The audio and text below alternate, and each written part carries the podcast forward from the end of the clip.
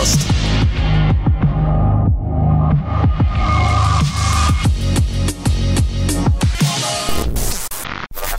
Завтракаст номер 166 в эфире, и сегодня в Завтракасте участвуют я ваш ведущий Дмитрий Замбак, из далекой Казани Максим Зарецкий, Да. и, конечно же, с нами наш бессменный ведущий Тимур Сефильмюков. Привет, Тимур. Привет, это я. Но, как вы знаете, в одном из выпусков меня все-таки не было, и меня заменял Денис. Ей! Не, сер- сер- серьезно, реально, в одном выпуске... Выпуска не существует, если что. Не, ну Мы, мы считаем, его- мы, мы, мы его игнорируем, его не Это было. потерянный выпуск Завтракаста. Завтракаст Хардлайн, да, такой. Да-да-да-да-да. За- Завтракаст Origins, да. Восьмой эпизод Завтракаста, да. Восьмой эпизод Завтракаста. Кстати, а что ты гонишь на восьмой эпизод же? Вот все же говорят, что на самом деле восьмой эпизод классный. Ну, Ой, с восьмым эпизодом можно, можно, можно, можно, я сразу Давай. скажу. Давай, сразу давай, скажу. давай, давай, давай, давай, давай. С восьмым эпизодом все очень странно. Восьмой эпизод э, Мандалорца еще пока не вышел. с Мандалорцем все очень сложно. Понимаете, все же э, такие, типа, говорили, ну вот новая трилогия, ну вот там вот этот, типа, Rogue One, вот Хан Соло, да. А тут пришел Джон Фавре такой, на, блядь, как надо снимать, короче. Все такие, сука, ну ладно. Слушайте, а если вы не понимаете, о чем мы говорим, послушайте наш предыдущий выпуск, где Тимур все-таки был. Как и у всех остальных. Вот, мы там обсуждаем Мандалорса и э, в том числе думаем о том, а а вдруг этот сериал скатится в говно. Ну, вдруг. Ага. Ну, такое бывает даже с лучшими из нас в конце концов. Завтракаст тем временем пытается не скатиться, поэтому 166 выпуск и 166 выпуск Завтракаста это что? Это подкаст про медиа, про технологии, Про иногда про игры, видеоигры. про бухло Да. и про твою мамку. Ну, ну, сам В особенности, да-да-да. Да. Короче, пацаны, мы начинаем на самом деле опять с того, что завтракасы занесли. И э, опять же, мы напоминаем вам про э, одного из наших спонсоров. Это э, сервис Море ТВ. В общем-то, это новый сервис для просмотра фильмов и сериалов. У чуваков э, довольно классная история связана с тем, что у них есть эксклюзивные права на некоторые российские сериалы и на зарубежные сериалы, включая всякие там рассказ служанки и т.д. И, короче, у них э, есть э, своя собственная история, связанная с Мо- Море Origins, короче. Они собираются снимать сериалы, точнее, они уже их снимают. И там будет много очень интересных, крутых сериалов. Мы про них рассказывали два выпуска назад. И, в общем-то, подписывайтесь, подписывайтесь на Море ТВ. И напоминаю вам, что промокод Завтракаст дает вам месяц подписки бесплатной. И код этот действует до 16 октября. И, соответственно, он требует привязки... Октября, декабря. Декабря, да, прошу прощения, Да, прошу да. прощения. И, соответственно, он требует привязку карты, но, соответственно, это можно тут же, в общем-то, отключить, э, как только вы заходите там в настройки. Вот. И у нас есть еще один спонсор э, в этом выпуске. Это наши любимые пледы с рукавами. Они из магазина с рукавами.рф. В общем-то, мы их очень любим обожаем. Напоминаю вам, что они у нас у всех есть. Они довольно классные. И это хороший подарок на Новый год, в общем-то. И э, у них есть еще куча классных других штук, кроме, собственно, самих пледов с рукавами. Но так или иначе... Тапочки, грелки, полотенца и прочее. Да. Но в основном пледы с рукавами. Да, и, соответственно, промокод Завтракаста, который латинскими буквами тоже, как и с Море ТВ в случае, а, вы получите скидку в 10% с, с рукавами.рф. С рукавами.рф. Поэтому, пацаны... а, Главное не читать слитно, да. Да-да-да. Короче, э, у нас сегодня вот два спонсора, а, и, в общем-то, мы призываем вас как минимум хотя бы заценить, что к чему, а там уже, ну, дело ваше. Не забываем про промокоды Завтракаст. Да, Ау. кстати, если вы что-то покупаете в Epic Game Store, то вы тоже не забывайте ставить код Завтракаст, потому что вам ничего, а мы что-то с этого получим. Слушайте, у нас новая рубрика в подкасте. Я считаю, что она нужна. Тимур считает, что она не нужна. Максим про нее ни разу не слышал. Поэтому, поэтому говорить про нее буду я. А, слухи недели. Слухи недели. Слухов на этой неделе было много. И на прошлой неделе тоже было много. Поэтому я их так скомпоновал немножечко. А, дело в том, что они недостойны вашего внимания, поскольку это, ну, как бы слухи. Мало ли кто что сказал на Фочане там или на Reddit где-нибудь так-то ляпнул. Но благодаря этим слухам мы знаем, что якобы, якобы, все дальнейшие слова следует воспринимать как слово якобы. Итак, мы знаем, что а, новый Splinter Cell под номером 10, ну или как его в кратко называют в Ubisoft, Splinter Cell X, покажут на следующий E3 в 2020 году. Якобы там будет... а, небольшой открытый мир, который будет являться хабом для всех остальных игроков, где они будут собираться в коопчик, а сами локальные э, сингловые миссии э, будут полностью линейными. Они вернулись к истокам, они отказались от э, э, открытого мира и сделают маленькие, но очень детализированные В этот момент ты должен рассказать историю про э, Сэма Фишера, который встречает своего старого товарища. И тот ему говорит, типа, took you so long, Сэм? Нет, ты, ты- ты знаешь, раньше, когда э, какие-то слухи, не игровые, правда, опубликовали в новостных лентах, говорили, человек похожий на прокурора, а здесь надо говорить, Splinter Cell похожий на Ghost Recon. Да, но только как раз открытого мира не будет. Будут маленькие, небольшие, но очень детализированные локации. Да, будет Metal Gear Solid 5, еблом. да, прям, да. Вот, и, в общем-то, я Сука, хотел... сколько можно говорить-то, одно и то же? Не будет там открытого мира. Никакой из Metal Gear Solid 5. блядь. Подожди, а Metal Gear Solid 5 Никакой разве ты не вылетаешь на, типа, на большую какую-то территорию, большой-большой-большой уровень? Вот таких уровней в новом Splinter Cell якобы не будет. Так, а Я теперь... пытаюсь это до вас довести. Давайте еще раз, давайте еще раз. Для того, чтобы да, даже Тимур не понял. Итак, никакого блядь, открытого, сука, мира. Никакого. Потому что они от этого отказались, якобы. Так, подожди-ка, а Splinter Cell. XR когда будет? Кстати, через год, я надеюсь. А Но XS? Я, я могу сказать, что в, это, в этом почему не слухе меня- XS? Зна- знаешь, знаешь, что меня убедило?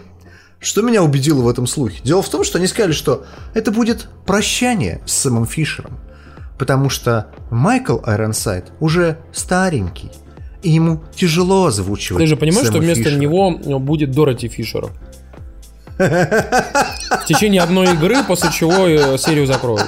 После, после, после, да, се- се- серию закопают просто, понимаешь? да, потому что, типа, ну, ну, нужно же репрезентативно, чтобы... вот Короче, второй, второй слух хуже. Вы готовы к более худшему слуху? Ну давай, давай, удиви нас. Второй, более худший слух. А, Rockstar Ага, уже, якобы уже делает. страшно. якобы делает не Булли 2, Да, мы уже Не знаем, GTA. что ее отменили в итоге. Вот про, это, про GTA. нее мы знаем, что ее не отменили. до GTA еще очень долго. Да. Не RDR 3, Да. до него еще лет 10 как минимум, Мгм. а некую игру, как ни странно, с открытым миром. Кто бы мог подумать, блин. Но в средневековом сеттинге. И основной упор будет на а, борьбе на мечах. Sword fight, так сказать, так, так называемый. Э, Вы готовы в это а, поверить? Подожди, называется э, For Bastards, да? Э, Называется никак. Да, окей. Ну, то есть вот пока Я никак. просто, Не, я нету просто названия. пытаюсь придумать, где... Точнее, как они будут изображать средневековых бандитов сейчас. То есть, то, что это будут бандиты, сомнений нет. Вопрос, как они их будут изображать. Ты знаешь, как это Очень было легко. с э, RDR 2? Как это было с RDR 2? Он говорит, э, вот я недавно поиграл в RDR, э, одну, одну, одну там игру про ковбоев, неважно, как она называется, ну, вы понимаете.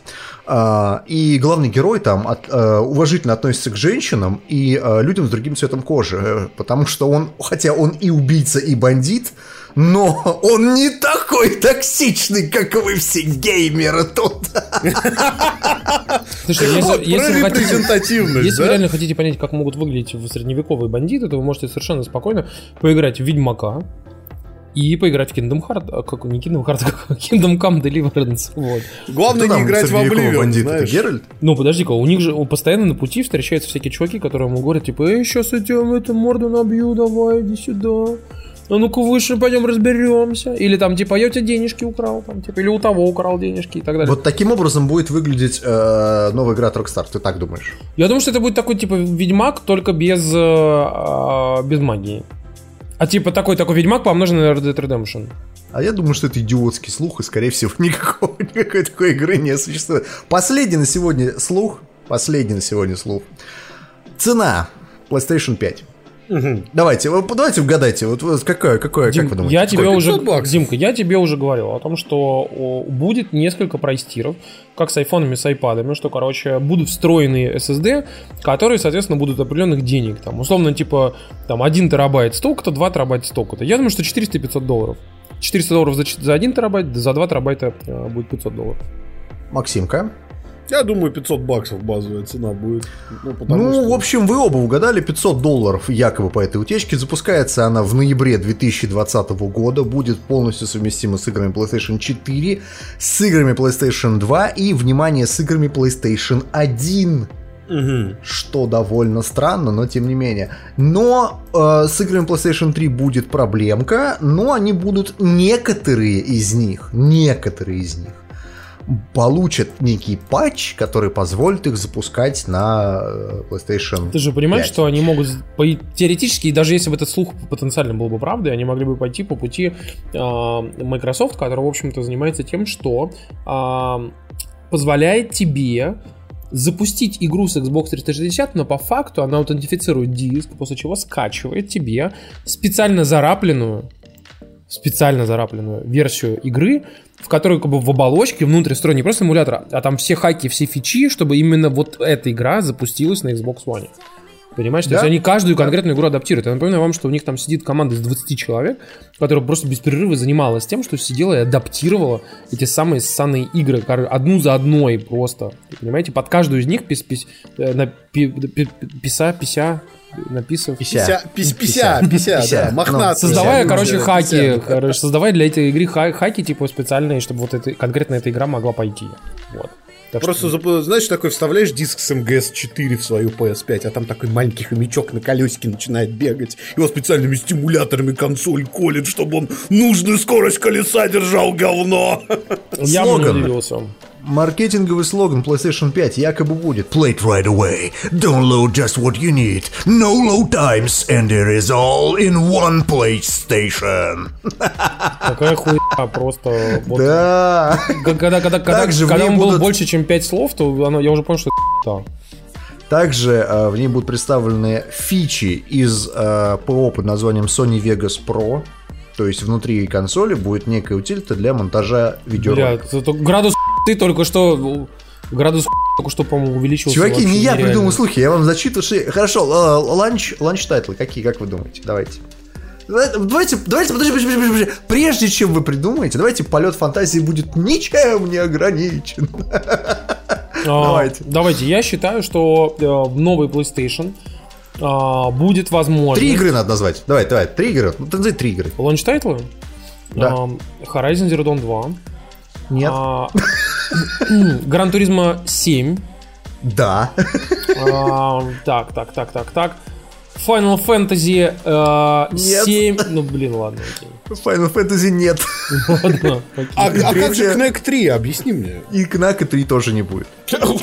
Макс, твои два Ну, точно булшит, все. Булшит. Но если не будет Knack 3, я даже отгадывать не хочу. Хорошо. А, оставшиеся две игры, это, конечно же, ребут игры Саком. Помните такую игру Саком? Да. У меня даже гарнитурка была до PlayStation 2. У нее якобы будет ребут угу. якобы. Ага. И, э, конечно же, ремастер Demon Souls. Угу. На старте. Угу. На, на движке Dark Souls 3. Может быть. Ну, я говорю, градус булш это просто, типа, вот он прям улетает просто. Такие у нас слухи недели. Еще был идиотский слух про Xbox, но его почему-то удалили. Наверное, он правдив. Слушайте, говоря про... Переходя на твердую почву, менее зыбкую и э, меньше про слухи, тут Samsung э, показал презентацию на неделе.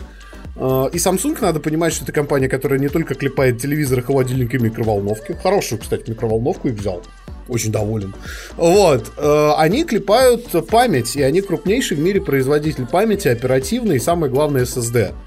И они в Токио представили свои планы на 2020 год, где, в общем-то, прямым текстом сказали, что в консолях следующего поколения будет использоваться NVMe память Samsung. Ну, они не совсем так сказали. Они сказали, что есть некое будущее у новых консолек. Да, с NVMe Которое будет с скажем так, э, намного лучше, и э, это будет открывать целую эпоху SSD в домашних консолях. Вот так они сказали. Домашние эм, игровые консоли, тут подразумевается что угодно. Может быть новый Xbox, может быть новая PlayStation, а может быть Switch 2? Тан-тан-тан! Короче. Я в это не верю, но неважно. Короче, SSD-диски уже все подтверждены э, в следующих консолях. Я напоминаю, что если люди считают, что ну и что, что SSD-диск? Ну, как бы, ну, чуть пошустрее, чем жесткий диск. Ну, как бы, ну и что? Я напоминаю, что все игры, например, для Xbox 360 и для PlayStation 3 в свое время делались с учетом загрузки с сидюка. То есть с учетом этой скорости загрузки э, грузились все ассеты, игровые движки именно это и, э, скажем так, дозировали. С PlayStation 4 и Xbox One все было немножко по-другому, потому что жесткие диски были внутри, и игры, соответственно, с э, Blu-ray дисков копировались сначала на консоль, и уже потом ты на них играл. Поэтому там все упиралось в скорость жесткого диска, которую на то времена абсолютно устраивала абсолютно всех. Сейчас, в 2000, грядущем 2020 году, видимо, эта скорость не устраивает никого, поэтому будем ставить SSD-диски, и это потенциально ведет нас к новой улучшенной версии игровых движков и э, гейминга, который позволит нам моментально загружаться куда угодно. Я в это сам не верю и вам не советую. Вот. Но будущее все прекраснее и прекраснее. SSD-диски от Samsung, например, мне кажется, самые надежные. Почему ты все время говоришь? Ну, они, наверное...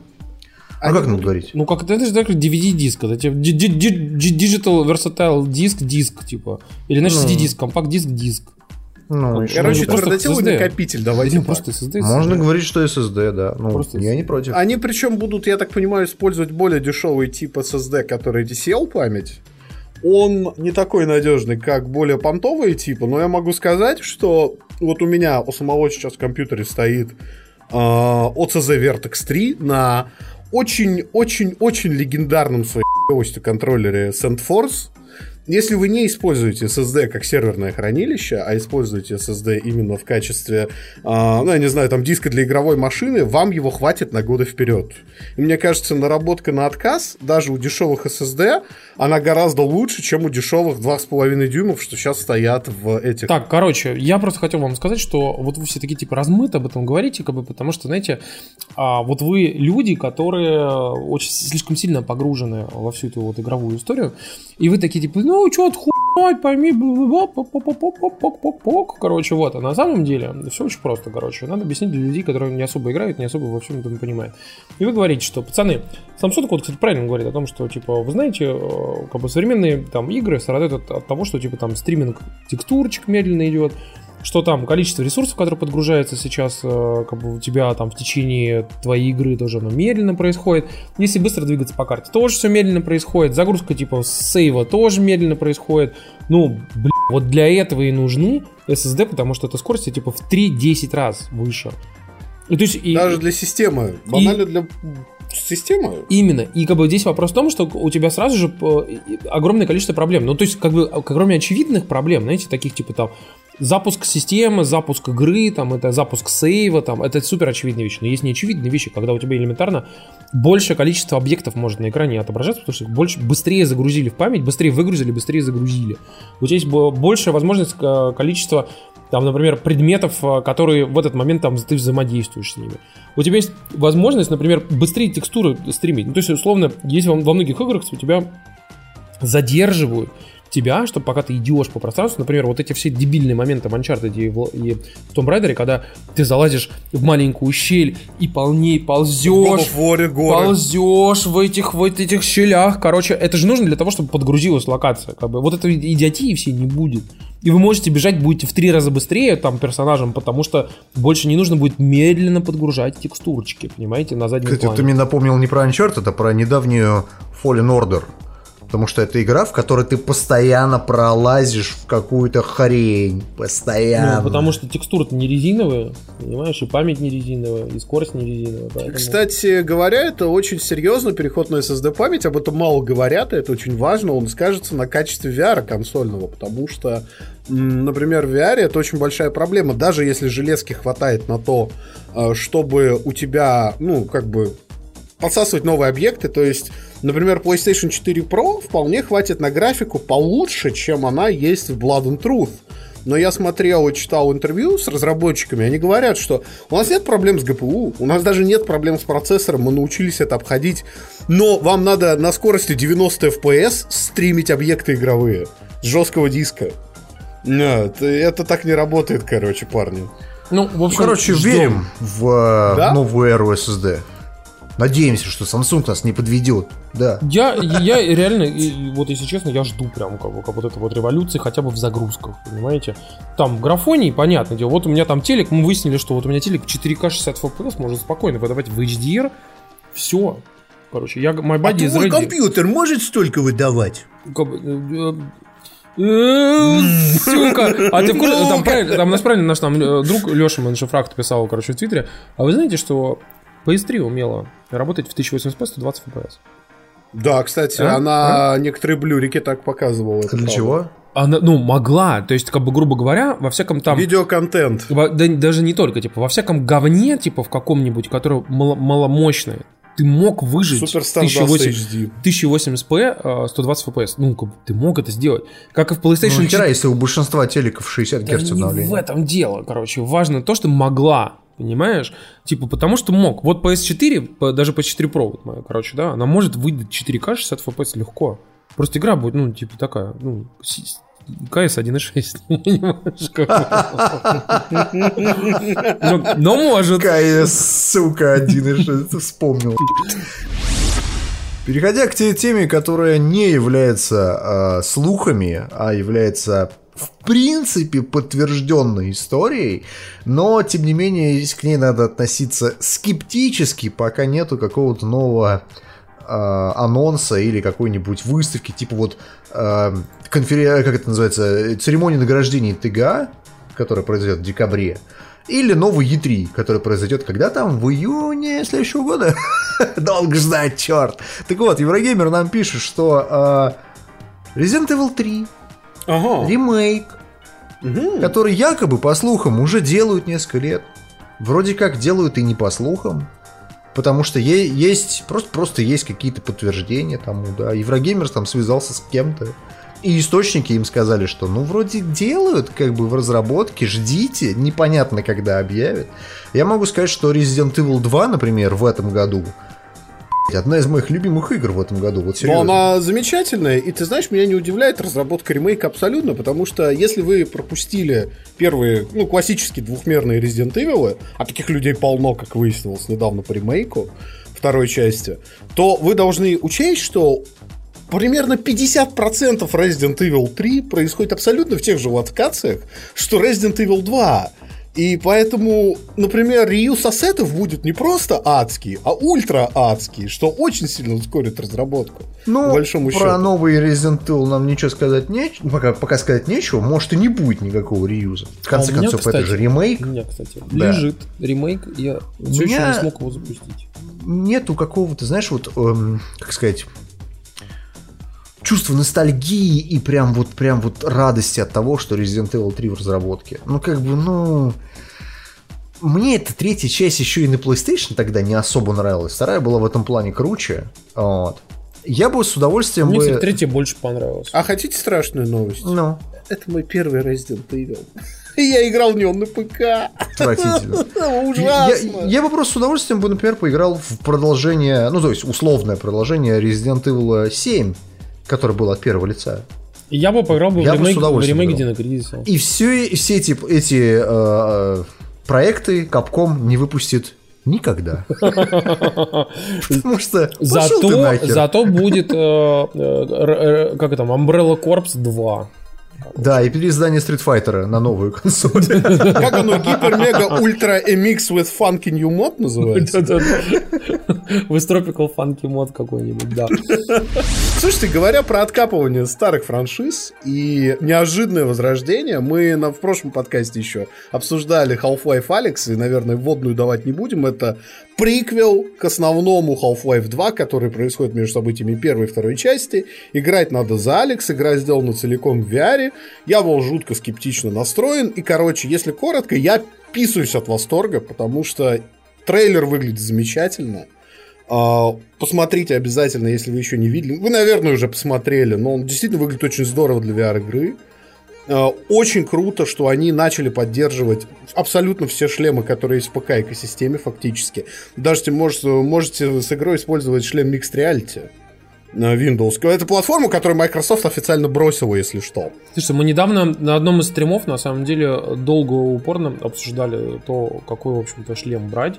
И, а, в общем-то, вы знаете, мы пришли к выводу, что шлемов несколько, которые действительно можно взять.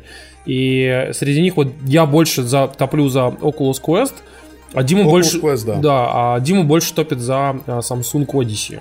Вот, который... Odyssey Я Plus, топлю да. не потому, что он классный, а потому, что он дешевый. Ну, подожди-ка, ну, Quest тоже, тоже дешевле. Просто мы, мы выяснили, что, типа, у каждого из них свои недостатки и достоинства, и тут вопрос в том, типа, к чему, ну, вы, типа, стремитесь, чего вам хочется. Естественно, конечно, идеально было бы Valve Index, вот, но Valve Index стоит дорого. Ну, то есть в Москве он там будет вам стоить 110-120 тысяч. Сотку. Ну, Легко. типа, да, как бы, поэтому Абсолютно. это довольно дорого. Вот, но игра выглядит круто, там очень много в трейлере интересных отсылок, интересных каких-то моментов, которые люди уже там раскопали и поняли, что о, ни хрена себе там. Вот, и другой вопрос меня, конечно, все это интересует то, что, типа, если Алекс все видела то, что мы видели в трейлере, то какого хуя... Да какого хрена она так второй части тупила, да. Ну, Такая отредконит, ходи... Не, чё? такая, ну, это такой реально редкон такой тупой, знаешь, она такая ходит, типа, и говорит, о, у нас тут есть такие белые Ну, чуваки, короче, ты Ну такой, да, что это такое? Ой, смотри, это комбайн, ну в смысле зомбайн. Да заткнитесь вы, мать вашу, дайте им Ну. что-нибудь про Half-Life выпустить, пожалуйста, я сожру. Ну, как бы, ну ты такой сидишь и думаешь, ну, come on, как бы, ну, но Я с другой стороны, Почему не сделать приложение? Понимаете, они, они четко сказали, типа, знаете, вам, знаете, они, они взяли, короче, франшизу Half-Life, вот так вот, в заложники. На байт, на байте. И взяли вот так вот пистолет и сказали, ну мы посмотрим на интерес э, к Half-Life: Alyx, типа, если он будет хороший, то мы... Вот так. Мы, конечно, подумаем о том, выпустить ли что-то еще по этой вселенной. И знаете, так в этот момент пред- предохранителя просто снимают, так, короче. И ты А знаешь, Тимур, знаешь, такая, вот так. такая маленькая такая, знаешь, типа, пожалуйста, купи меня. Короче, идите и покупайте, даже если у вас нет VR, потому что иначе не выпустят игру, не выпустят Half-Life 3. Слушайте, парни, но еще момент, какой я хотел сказать в контексте Алекс. э, то, что если у вас есть PSVR, э, или у ваших друзей есть PSVR, и вы хотите примерно понять, как будет играться Half-Life Алекс, уже сейчас, э, кстати, на черной пятнице на скидках, под PSVR можно купить Кровь и истину, Blood and Truth, она также основана на принципе двух рук под мувы, и очень многие фишки, которые появляются в трейлере Алекс, уже в принципе во вполне рабочем режиме реализованы в Blood and Truth. И можете мне поверить, у нас, кстати, стрим есть по этой игре. Это действительно играется очень классно. Тем более мы не, не озвучили с вами главное, что игра полноценная, это не демка на 4 часа. Valve заявляет, что она по продолжительности сравнима с Half-Life 2. Это порядка 15 часов. То есть это полноценный AAA под VR, это очень круто. То есть, ну, Игра в серьезно. разработке Кто-то мне тут в прошлом подкасте говорил, что не, это будет говно.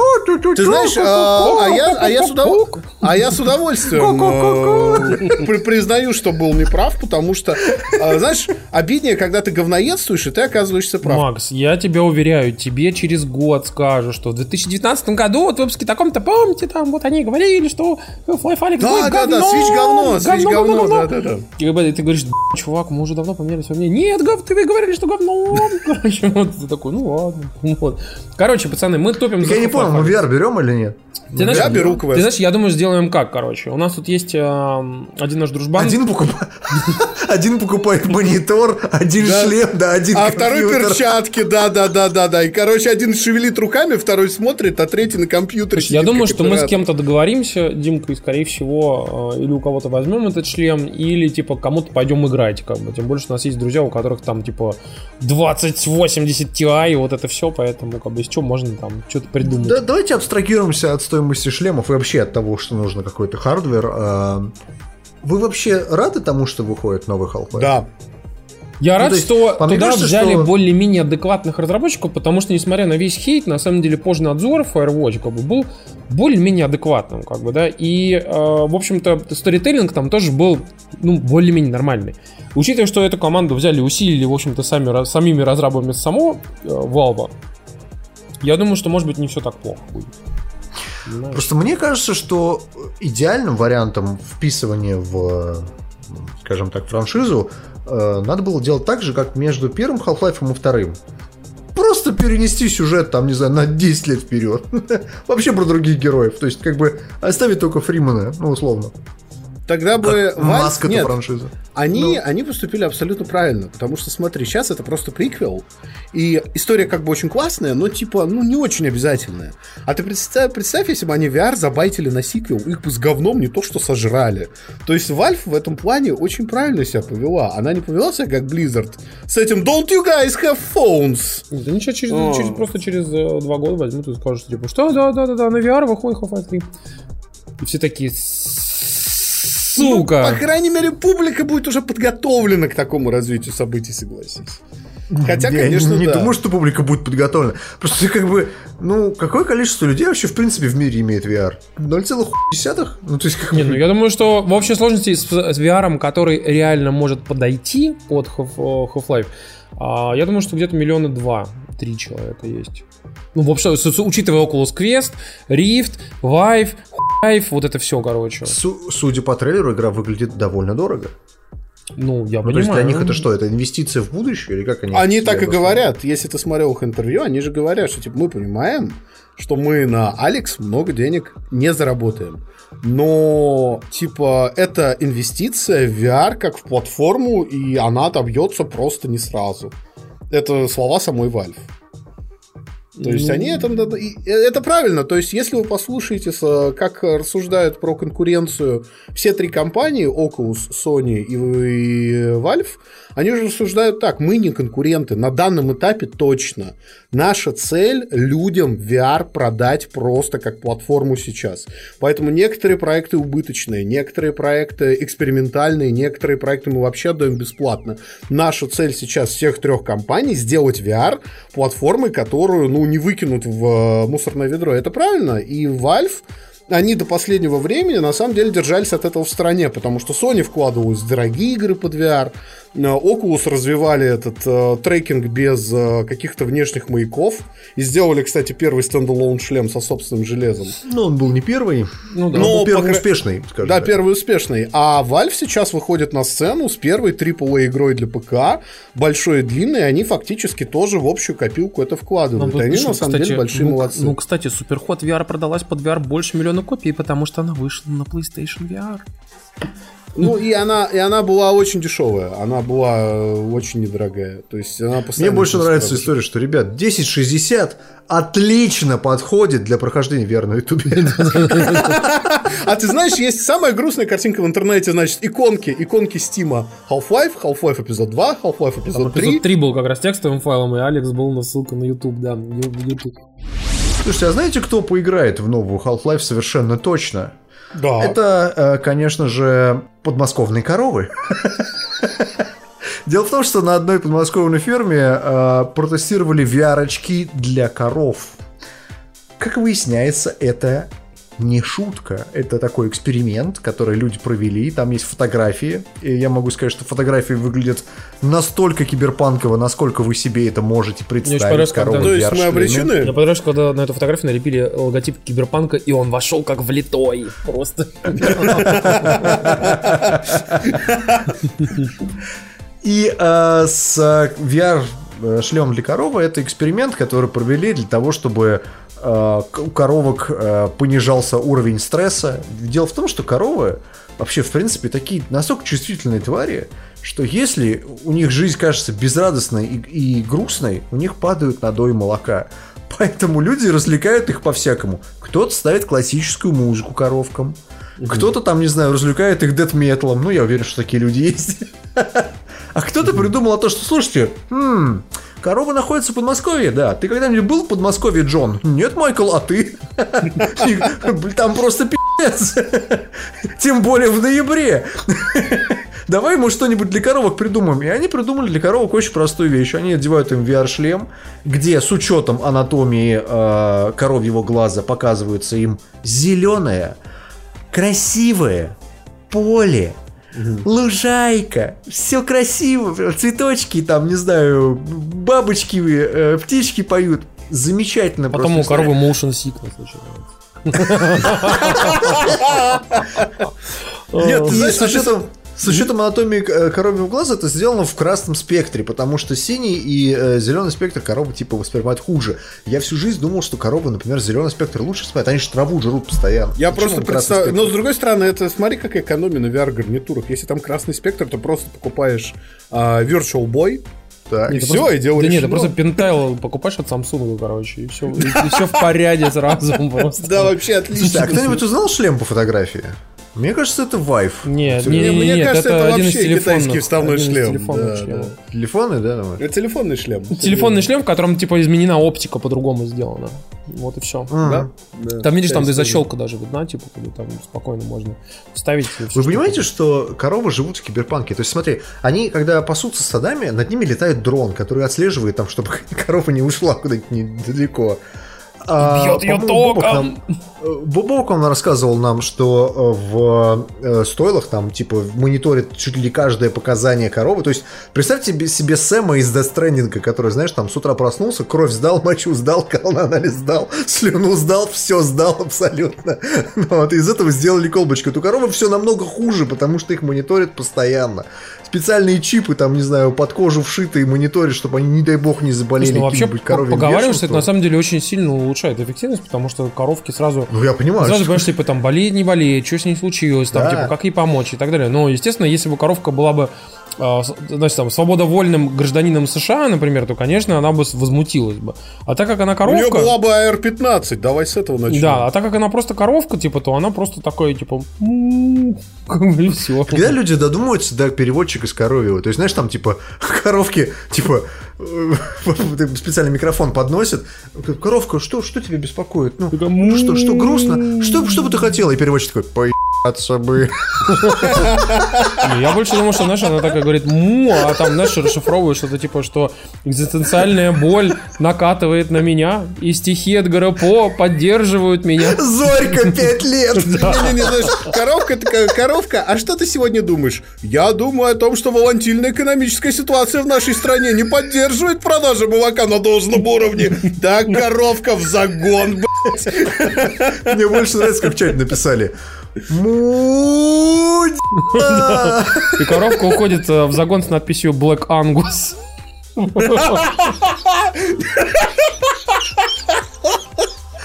Какая же ты мразь, а? Спасибо Совершенно не жалко коровку. Да. И такая коровка, да, он тут правильно пишет, что первая же коровка скажет, что ну, я думаю, что Джеффри Эпштейн не убивал себя.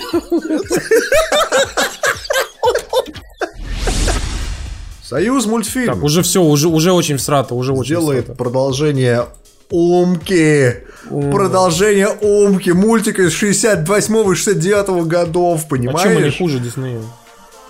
К 50-летию они представят новую часть. Хотел сказать франшизы, господи. Я сразу тебе предрекаю, так? что Умка будет с бейсболкой назад, в рваных джинсах, и будет такой приходить, и говорить «Эй, Потс, привет!» Короче, ему такие говорят, знаешь, такая по щам сразу такой просто «Иди учить православие!» Короче, он такой просто «Ну ладно». Здравствуйте, я Умка. Окей, бумер. Да, типа Знаешь, того. как это придумывалось наверняка? Знаешь, как? Ложкой кокс мешая, придумаем умку третью Я часть. тебя ненавижу, Дима, я тебя просто ненавижу. Знаешь почему? Короче, история абсолютно не про эту новость, но связанная с ней. Ну. А, ребенок а, не засыпает ночью, если ему не петь. И, короче, жена единственную колыбельную, которую помнит, это колыбельную из этого умки. Она ее поет настолько плохо, не в попад, но поет, и ребенок Так, когда так, а для. Алены нормально все поет, все хорошо, Максим, все, Сейчас хорошо. Максим получает Все очень, очень четко эфире, поет. смотри. отлично. Что Три, я, что я, два, это пе- я очень люблю один. свою, свою жену, я очень люблю своего ребенка, но я просто, сука, ненавижу Отлично эту поет, да, песню. отлично, очень хорошо поет. Да, да, да. Ненавижу эту песню, Дима! Не пой ее при мне, я триггерит! Нам пишут в чате, что в продолжении Умки встретится его э, дядя, медведь, который будет медведем из логотипа Единой России. И зовут его Джеффри Эпштейн. Мамонтенок на льдине из этой вселенной или нет? Возможно. А это, это Союзмультфильм Cinematic Universe. Ну, come on. Короче, представляете, типа приплывает мамонтенок вместе с э, медвежонком Умкой. И они встречают пингвиненка Лоло. Да, да, он уже у Эпштейна работает. В России очень хорошо растет рынок видеоигр. Не мы это сказали, Но. но мы повторили. Вот, вот где но? А, я вам напоминаю, что по мнению практически всех аналитических компаний, включая нашу любимую а, компанию, которая а, примерно так же много, как Завтракаст, она называется компания Superdata, вот, которая недавно купил э, Нильсон, как бы, я, если честно, я охуел, когда узнал, что ее купили, как бы, потому что, ну, Superdata просто пи***ит просто постоянно, короче, а Нильсон, вроде, ну, на самом деле, довольно серьезная компания аналитическая, вот, и Ну, сейчас все поменяется, конечно, да. я могу сказать, что довольно интересная вещь связана с тем, что практически во всех э, вообще аналитических отчетах по играм, я их читаю года с 2011 а, могу сказать, что меня всегда смущает вот что, что всегда говорят о том, что типа вот, знаете, э, средний возраст геймера там в России э, 38 лет, ам, э, типа 59% геймеров это женщины. Ты такой сидишь, «Ш- что? Как бы, и, ты, и потом ты, ты читаешь, что типа чуваки вообще не разделяют core там гейминг, вот это все, короче. То есть играешь в шарики в метро, геймер. Ну, логично. У меня мама играет, у меня мама Да, геймер. все, как бы вот она вот попала в статистику. Пенсионерка. Да, поднимает игровую индустрию в России. Вот, типа, вот там рынок, рынок игровой, вот игровой индустрии. Я сказать, ей что порадуется, наверное.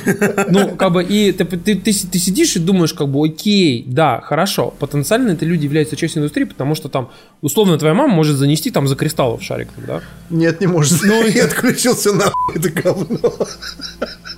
Ладно, хорошо, моя тоже не может, но не, у некоторых мамы могут занести там за кристаллов шариком, да? И вот эти, эти, эти, ма- у эти мамы, как бы, они там, типа, они засчитываются в стату, потому что они являются, типа, реально дви- двигателем этой индустрии, потому что они там 5 баксов занесли за, за там, кристаллы, да. И как бы ты сидишь, и у тебя в, в одном отчете, условно, как бы, да, у тебя чувак, который пошел, купил диск God of War, там, типа, за там 4000 рублей, как, ну, там, год назад, два года назад. И вот э, женщина 45, там, 50, там, 5 лет, которая там пошла и занесла 5 баксов за кристаллы. Они вообще в одном отчете на абсолютно равных правах. Понимаешь? Она пишет MILF Gaming. Ну, Мил, это... Я бы, если бы я делал свою игровую студию, я бы так и назвал MILF Gaming. и, выпускал, и выпускал бы всякие фермы, типа Homescapes, там, да, Gardenscapes, м, вот это все. Ну, короче, я могу сказать, что на самом деле, конечно, я считаю, что все эти отчеты как бы фуфло полное, потому что надо разделять, конечно же, естественно, там, типа, на консольный ПК, там, гейминг. И даже мобильный гейминг я бы тоже разделил, типа, на core, там, всякую аудиторию и на, там, free-to-play залупу.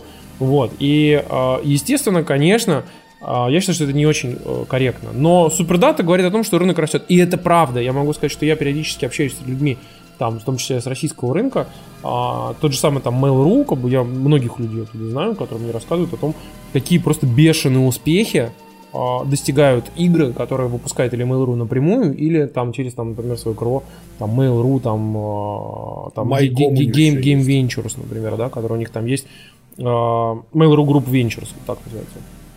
И, короче, они же там реально покупают, типа, студии или там вкладываются в них. И там реально успехи. Ну, то есть там реально охуительные успехи у чуваков. Ну, слушай, а с другой стороны, смотри, э, ведь э, они ведь судят тоже, вот, э, понимаешь, есть вот, например, новый рынок, подписка, аркейд. Я вот за аркейд плачу, например. Э, Этот дата-поинт вообще закрыт. Ну То да. есть э, тут надо понимать, что вся эта аналитика, это ну вот реально примерно как мы сидим разговариваем, потому что куча дата-поинтов вообще закрыта. Ну, ты знаешь, я думаю, что они потихонечку эти подписки все-таки на следующий год там уже вытащат, как бы в виде хайлайтов отдельно, как бы, да. Что мы прогнозируем, что а, в общем сложности в мире было а, подписчиков, ну что там, 100 миллионов подписчиков, короче. Стой, стой, у меня где-то кубики были. Да, да, да, Тимур, сейчас погоди. Итак, итак, здравствуйте, здравствуйте. Мы э, компания SuperData, и сегодня мы прогнозируем количество подписчиков на Apple Arcade в, в России. Так, А, 10 миллионов. Так, а теперь мы Отлично, спрогнозируем, сколько PlayStation 4 было про- продано в Европе. Это не очень много, скажем прямо. Короче, это был провальный год для PlayStation 4 в Европе, да? С другой стороны, пацаны, смотрите, Супердата утверждает, что большую часть людей в России играет на ПК. Я считаю, что это правда. Ну, то есть, как бы, это, это, это соотносится с моими эмпирическими данными. Есть пробитие. Проблема только в том, что 45% этой аудитории на ПК это пользователи бесплатных игр. Ну, да, как там, во всем мире. Играют во всякие там... А что, а что отличается от картины мира, я не понимаю. То есть, ну, как во всем мире популярнее всего мобилки фри to play, как и в России. Удивление, знаешь. Короче, Дим, на самом деле, вот на ПК играют много, на, на мобильные, мобильные игры тоже играют очень много. У нас без фри play вообще, вообще все фри to play истории, как бы это очень важно, она действительно на самом деле хорошо в России взлетает. Потому что, а, естественно, там при даже какой-то там общей э, там принятой практике, да, там у тебя условно там 1% людей конвертируется хотя бы хоть как-то там покупателя какого-то среднестатистического, то ты все равно зарабатываешь довольно хорошие деньги. Я могу сказать, что, например, я знаю точно, что, например, у Warface несмотря на то, что игра как бы довольно ссаная, короче, э, ну, правда, она сильно улучшилась. Могу сказать, что я недавно попробовал, поиграл в Warface, короче, и он там он получше стал, чем был, естественно. Но э, ты понимаешь, что, типа, там реально же дохрена народ играет. Они очень хорошие деньги зарабатывают. У них там гигантская толпа народу работает над этим Warface. Это побольше, чем, я думаю, в Naughty Dog. Вот. И э, у них они хорошие очень деньги делают. Очень, ну, типа, такой profitable, sustainable business. Вот. Так что у них там прям все очень хорошо. И ну, я к тому я как... могу тебе могу тебе напомнить, что одна из самых успешных игр в мире, она вообще не имеет ни своего стора, ни своего там какого-то как-то какого-то особого пиара. Это LoL. Ну, как бы, come on, она не продается нигде. Он только вот там вот зайди на Riot Games, и там скачай LoL, да. Ну, вот я будет. тебе напомню еще при этом, что, э, как бы, если уж мы говорим все-таки про Россию, э, что в России действительно большое количество есть там и ПК, и мобильных игр, которые зарабатывают огромное количество денег. И самое главное, что в России появились студии, которые умудряются продавать, день, э, продавать, продавать деньги, продавать игры, деньги. продавать игры за огромные деньги, потому что напомню тебе, что, по-моему, студия Playrix же, который где они там в Вологде? Да, да, в Вологде сидят. Короче, вот Playrix, типа, э, их же влад... создатели, типа, это два брата, э, вот, и кажется, типа, они стали недавно милли... миллиардерами, типа, и ты понимаешь, что, типа, чуваки реально нормально гребут бабла, понимаешь, что Playrix там... А что они делают? Они делают они мобильные, делают мобильные игры. и Homescapes, они в топах постоянно висят бизнесмен доказал, угу. что ты можешь получить продажи, поддержку, бренд awareness, хайп и вообще все что угодно, просто сделав нелепую нину. И... Слушайте, а до этого это было непонятно, да? Просто понимаете, когда ты делаешь нелепую ебанину и будучи, например, э, Энди Рубином, выпуская Essential Form, да, всем поебать на тебя, короче. Но если ты делаешь масштабную, такую in your motherfucking face просто ебанину, понимаете? Типа, а давайте сделаем тачку. Знаешь, такой... Тихо, тихо, Джон Делориан, успокойся, стой. Давайте, блядь, нахуй нем лоу-поле тачку, как будто, сука, она не прогрузилась, короче. Вот. Типа, что ты имеешь в виду, Эллен, короче? Давай, вот, типа... Помнишь, Speed мы играли в первую часть? Да. А вы помните, типа, там тачки вдалеке были? Да, короче. Вот давай такую тачку сделаем. Если кто не понимает... А помнишь микромашинц? А микромашинц вообще за давай. Кто не понимает, о чем идет речь, Тесла представила свой новый киберпикап. Он выглядит максимально уебищно, но при этом футуристично. Я могу сказать, что вот примерно так я себе представлял машины будущего классе в шестом. И рисовал их такими. Надо заметить очень важную вещь, как верно заметил наш, э, что называется, товарищ подкаста Алекс, Алекс Мак. Вот. Александр Пацай. Эта херня в так... Да, Александр Пацай, эта херня в таком виде в серию не поедет. Никогда. Ни за что. То есть это, это машина, которая будет существовать только на этой презентации, если она вообще уедет в серийное производство. Ну, понимаете, это концепт. Вот я могу сказать, что зачастую концепты, они же не идут в серию, как бы, да. Я могу сказать, что вот, например, даже моя вот Mazda CX-5, Она же, она же тоже существовала в виде концепта, как бы какое-то время, типа там лет 5 назад, типа, и она была похожа, но она не вышла в итоге такой же, типа, как вот она когда-то была, да, и я могу сказать, что вполне возможно, что, ну, как бы та машина, которая в итоге будет выпущена, она будет совершенно другой, да, в этом нет ничего плохого. Что этом такое? У меня возникает другой вопрос. Ну, то есть, понятно, почему люди ее хотят купить, потому что она выглядит очень нестандартно. А, возникает вопрос. Вот написали, что предзаказали что-то 40 тысяч человек. Уже больше 200 тысяч. или даже больше. То есть для чего это нужно вообще Илону Маску? Но это, ну, это не предзаказ, это же смотри как. А, работает следующим образом. Ты вносишь депозит. Депозит очень маленький, 100 баксов. Чтобы это на некую шкалу выстроить, вот сейчас Ford показал Mach-E, это новый Мустанг электричка э, в виде кроссовера. Туда надо депозит вносить уже 500 баксов на машину. Ну, ты вносишь 100 баксов депозита, он возвращаемый, то есть депозит тебе могут в любой момент вернуть. Вот. И депозитов было внесено 200 тысяч. И прикол весь в том, что этот депозит это не предзаказ машины, это фактически талончик на место в очереди.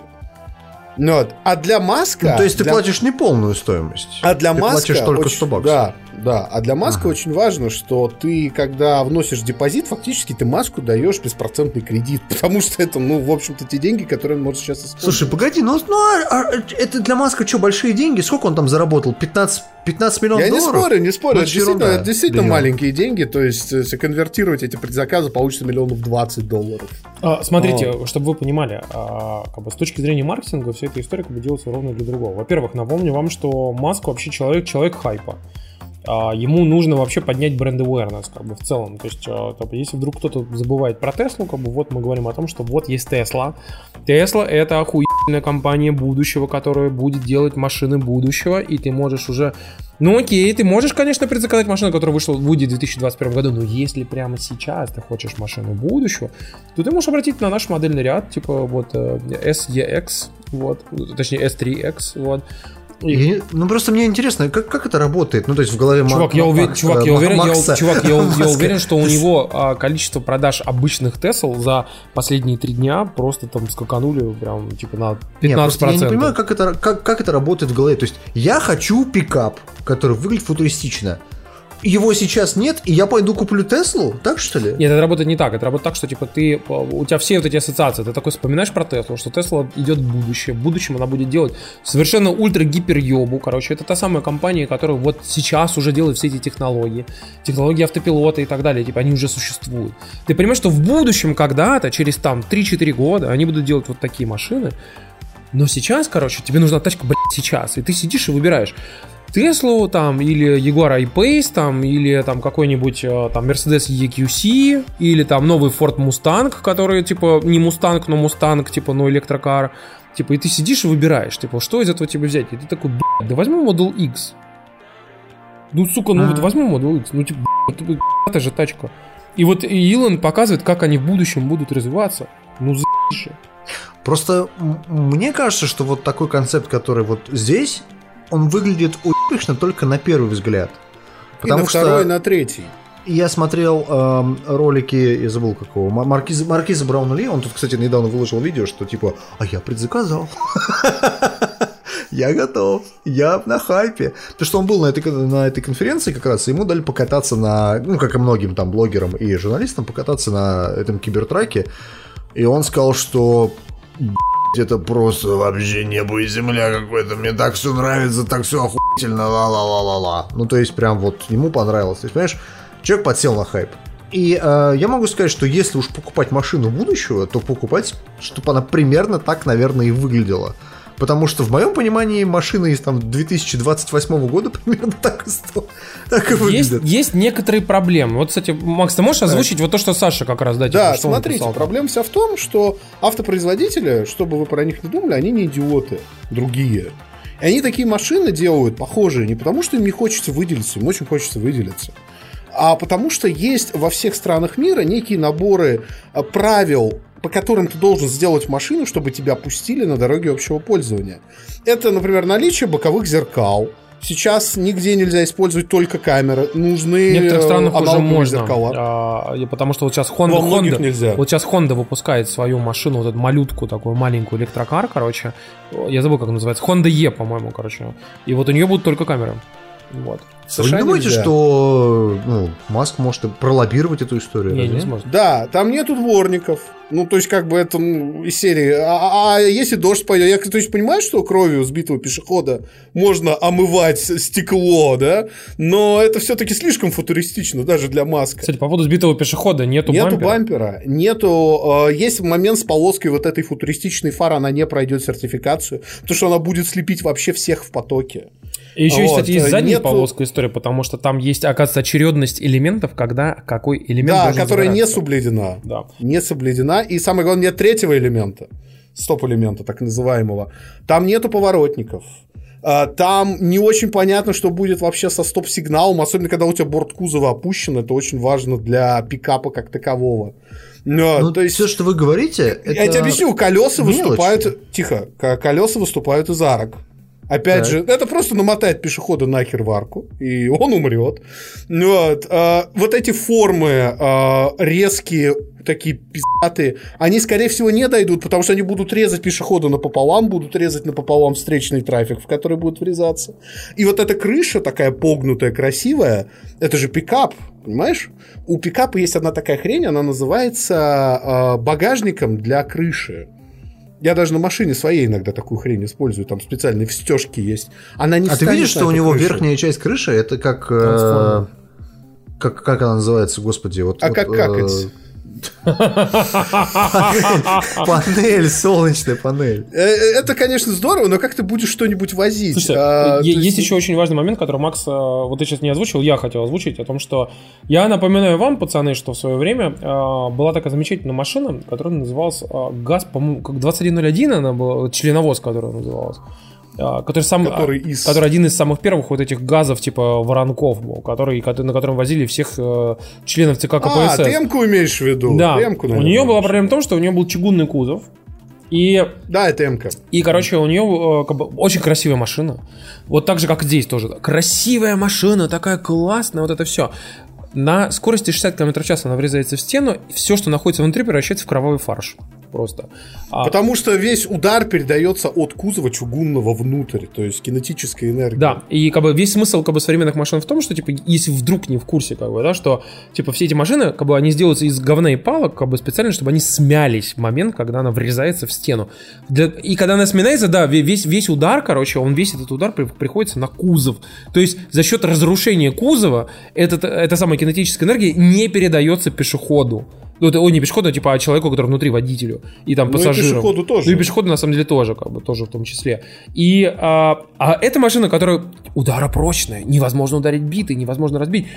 Да, но стоит врезаться в стену, и вся эта сила передастся тебе за рулем, короче. Если только ты, конечно, там не, там не будет какой-то, знаете, конструкции, где, типа, кресло на каких-то амортизаторах, знаете, как у космонавтов, который тебя будет просто болтать там внутри вот так вот жестко, и все.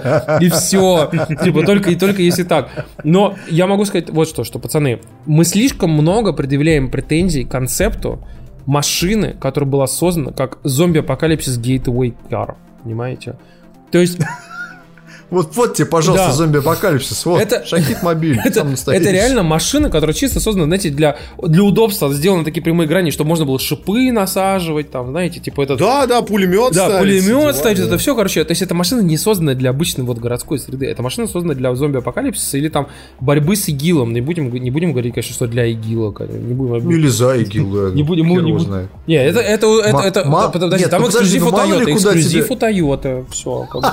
У Тойоты там бесконечная опция, мне кажется, понимаешь? Тойота против Теслы, блядь. Нет, нет, нет, просто, ну, но как же Тойота, Тойота, божественная Тойота! Понимаешь, просто. Ну ладно, короче, пацаны, в общем, идеальная машина для Кармагеддона, но не для современного города, к сожалению. Вот, поэтому, ну, ничего с этим не поделать. Но Илон молодец, хайпанул. И он правильно написал, типа, что не цента на маркетинг, короче, все было, типа, все на мемах. Все на, пацаны, все на мемах, короче. При этом, давайте без говноедства, один автомобильный момент очень важный. Тележка, то есть вот база колесная, мы сейчас не говорим про машину как про продукт, который должен поехать на конвейер и еще кому-то продастся, да? Конкретно тележка у Теслы очень крутая, если вот заявленные характеристики будут такие же на серийной машине.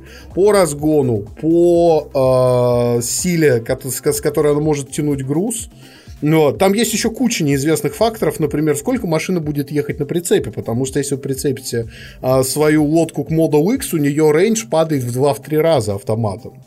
Я напоминаю вам очень важную штуку, связанную с тем, что несмотря на то, что сейчас большое количество компаний начинает делать а, крутые электромобили, действительно крутые электромобили, то есть там а, тот же самый там Mustang сейчас вот типа будут делать, которые сейчас говорят, что он будет реально классно, всякие iPace, Mercedes EQC, там, Nissan Leaf, там, огромное количество других всяких классных автомобилей.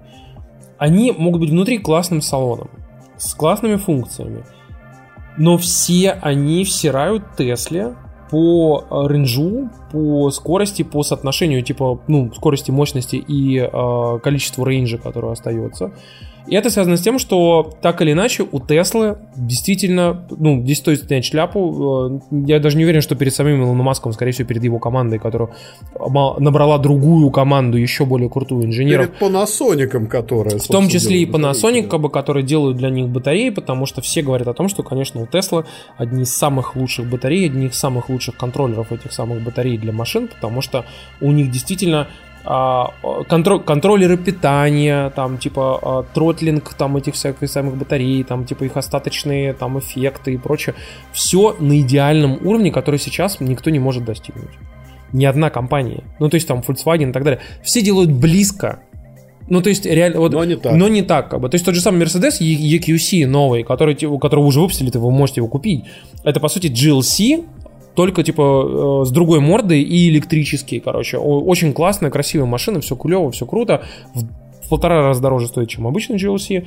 А, но проблема в том, что типа э, у него заявляют 420 э, километров рейнджа на полной зарядке, но все говорят, типа все блогеры, там типа все журналисты, которые покатались, говорят, что если вы просто обычно ездите, то это там 350 ну, километров максимум. Ну, то есть, типа, это, это типа меньше, типа, существенно меньше, чем они заявляют. Понимаете? При этом надо учитывать еще один момент, и я думаю, на этом можно тему про Шахид Мобиль закончить, а, что автопроизводители не надо думать, что они совсем идиоты, они тоже не стоят на месте, потому что тот же Volkswagen, вот та тележка, которую они сейчас используют в Гольфе, в ID3, в Тайкане, это модульная тележка, она рассчитана на то, что она будет улучшаться. А самая классная комплектация, на которую больше всего предзаказов, кстати, будет запущена только в, в конце 2022 года у пикапов производства по плану. А мы знаем по Model 3, что план может еще 10 раз перенестись вперед. И до тех пор автопроизводители могут, во-первых, подтянуть свои тележки, это очень серьезный момент, а второе, они просто запустят производственные линии под электромобили, потому что в конце 2021 года у Volkswagen открывается в Германии завод, у которого проектная мощность 300 тысяч машин в год. Это как бы... Именно электромобилей. Да, И электромобилей, электромобилей. Я просто вам напоминаю, собираться. что э, к 2030 году плюс-минус несколько лет э, во многих странах Европы, включая особенно Северную Европу, ну там типа Германию, Швецию, там, Норвегию и так далее, там 2030-35 год э, вступит в силу закон, который не позволит продавать машины с э, двигателем внутреннего сгорания. Да, ВАК э, напрямую говорит, что к 30 году он 77 своих моделей полностью переведет на электричество. Вот у них такой план. Да, и просто учитывая, с какой скоростью они двигаются, вы помните еще там, типа, типа сколько там, 4, Год 4, 4 года назад, типа, была история, типа, с тем, как э, Volkswagen наебал всех там со своими э, выхл, выхлопами, да, с, с выхлопами, типа, и спустя 4 года, типа, Volkswagen говорит, да все, мы за электро, за электро, мы все, вот у нас вот, или вот, вот, вот, вот, вот, все в электро, короче. И ты, вы, вы, и вы понимаете, что, типа, блин, еще через 4 года, типа, они реально все сделают в электрокарах, как бы, и чуваки реально топят за эту историю, типа, и учитывая, что Volkswagen там покрывает большую часть рынка, учитывая, как, типа, там всякая Toyota начинает за это топить, там, Nissan, там, и все-все-все, я думаю, что через 5 лет мы реально увидим рынок, на котором будет половина машин продаваемых, это будут электрокары ну, 5 лет, я думаю, 100. Да, и они все будут компетентные на любой вкус и на любой кошелек. В нашей замечательной Госдуме, как вы знаете, принимают отличные законы. Вот. И один из очередных законов, который был про... не, не был пролоббирован а, компанией Mail.ru и не был пролоббирован компанией Яндекс и не был пролоббирован компанией Ростелеком, мы этого точно не знаем, но решили на всякий случай утвердить. А, дело в том, что в Госдуме приняли в третьем чтении законопроект о предустановке российских приложений на умные устройства, включая а, смарт-ТВ, умные часы, а, и различные другие устройства, включая смартфоны. Вот. Ну, ноутбуки в том числе. Вот. Поэтому, если вы вдруг хотите купить ноутбук от компании Apple, так. или смартфон от компании Apple, которые ставят э, во главу угла принцип о том, что они не предустанавливают никаких приложений ни в одной стране, потому что если они в одной из них предустановят, то сразу придет какой-нибудь условный Китай и скажет, ну чё, пацан, давай поставим вайбу. вот. И э, Q какой-нибудь. Да. Как он называется? QQ. Ну, да. не, там, ну, там Vibe, WeChat, короче, да. То есть, типа... А, WeChat, да, точно. Знаешь, uh-huh. это, это, а, в, в, в ГУП, в ГУП Tencent решил вам поставить, короче, официальное приложение в ГМГ, в ГМГО МГЦУ а, WeChat, короче, вот. И а, Проблема в том, что этот закон в итоге приняли, ему осталась под подпись э, от президента Российской Федерации и... Э, ну, в нашей стране это ничего не значит, потому что он подписывает все. Опасно было сейчас, короче, но да, на самом деле... Я ни разу не слышал, что больше что-то не подписал и направил на доработку. Вот ну, просто Госдума, если что-то приняла в третьем чтении, то ей разрешили это принять в третьем чтении, скажем так. Вот. Да, вот скорее так. И да. а, смысл в том, что, конечно, это все грозит тем, что а, будут различным компаниям впаривать а, предустановленные приложения, и есть одна компания, которой нельзя впарить, как бы ей скажут, типа, ну, братаны, типа, как бы, ну, вы или, или предустанавливаете, а вы не можете предустановить, или вы не продаетесь в нашей стране. Ну, значит, вы не продаетесь в нашей стране. И это немножко, конечно, грустно, потому что, э, опять же, я напомню вам, что категории, которые э, в Госдуме предложили для того, чтобы предустанавливать, это поиск, антивирус, мессенджер, и а, что же там еще было-то? Я думаю, в Госдуме примерно тем же вопросом задавались, когда закон принимали. Касперский, Яндекс, так, короче, а, Mail.ru и что-то там было еще другое, тоже из Mail.ru. Я только забыл, что именно. Но там-там как Ну, типа, условно, как бы там. То есть, ты, Вместо ты, ты должен да, всем, да. всем угодить, да, понимаешь? И это э, Xiaomi, естественно, сразу же заявил, да, говно вопрос, мы любую хуйню установим, конечно же, к нашим вот, типа, там, э, трекерам от э, местного КГБ, китайского, типа, да, да, да, мы добавим еще и ваши трекеры, вы нам по типа, да, за свои деньги нормально. 10 тысяч рублей, типа, 8 я, ядер, 8 Я гигов. думаю, это все, как всегда, кончится тем, что неожиданно в июне окажется, что никто к этому никогда с июня, по-моему, вступает следующего года, что к этому закону, естественно, никто нормальный не готов. А окажется, Apple что... Вычинят, а, что... вчинят в штраф 5000 рублей, да? Да, и все продолжится как было. То есть строгость законов России, знаете, она компенсируется странным э, механизмом их исполнения. Знаешь, как пакет, как пакет Яровой, просто, просто я закончу. Я, да? я вам предложу альтернативный вариант. Во-первых, запрещено же продавать, значит, ответственность возложена на продавца. Вот э, как это будет происходить? Ну, то есть, вот вам так, такая схема. Как тебе такое? Купил да, какой-нибудь связной партию айфонов, все их активировал и поставил на них Apple ID связной собачка gmail.com в котором уже предустановлены эти приложения и продал. И только так можно продавать. То есть по-другому никак. То есть как это происходит? Знаешь, там типа, ой, я хочу купить у вас э, iPhone новый, там 12 или там 13 какой-нибудь. Вот. Да, пожалуйста. Сейчас его вам продавец-консультант активирует.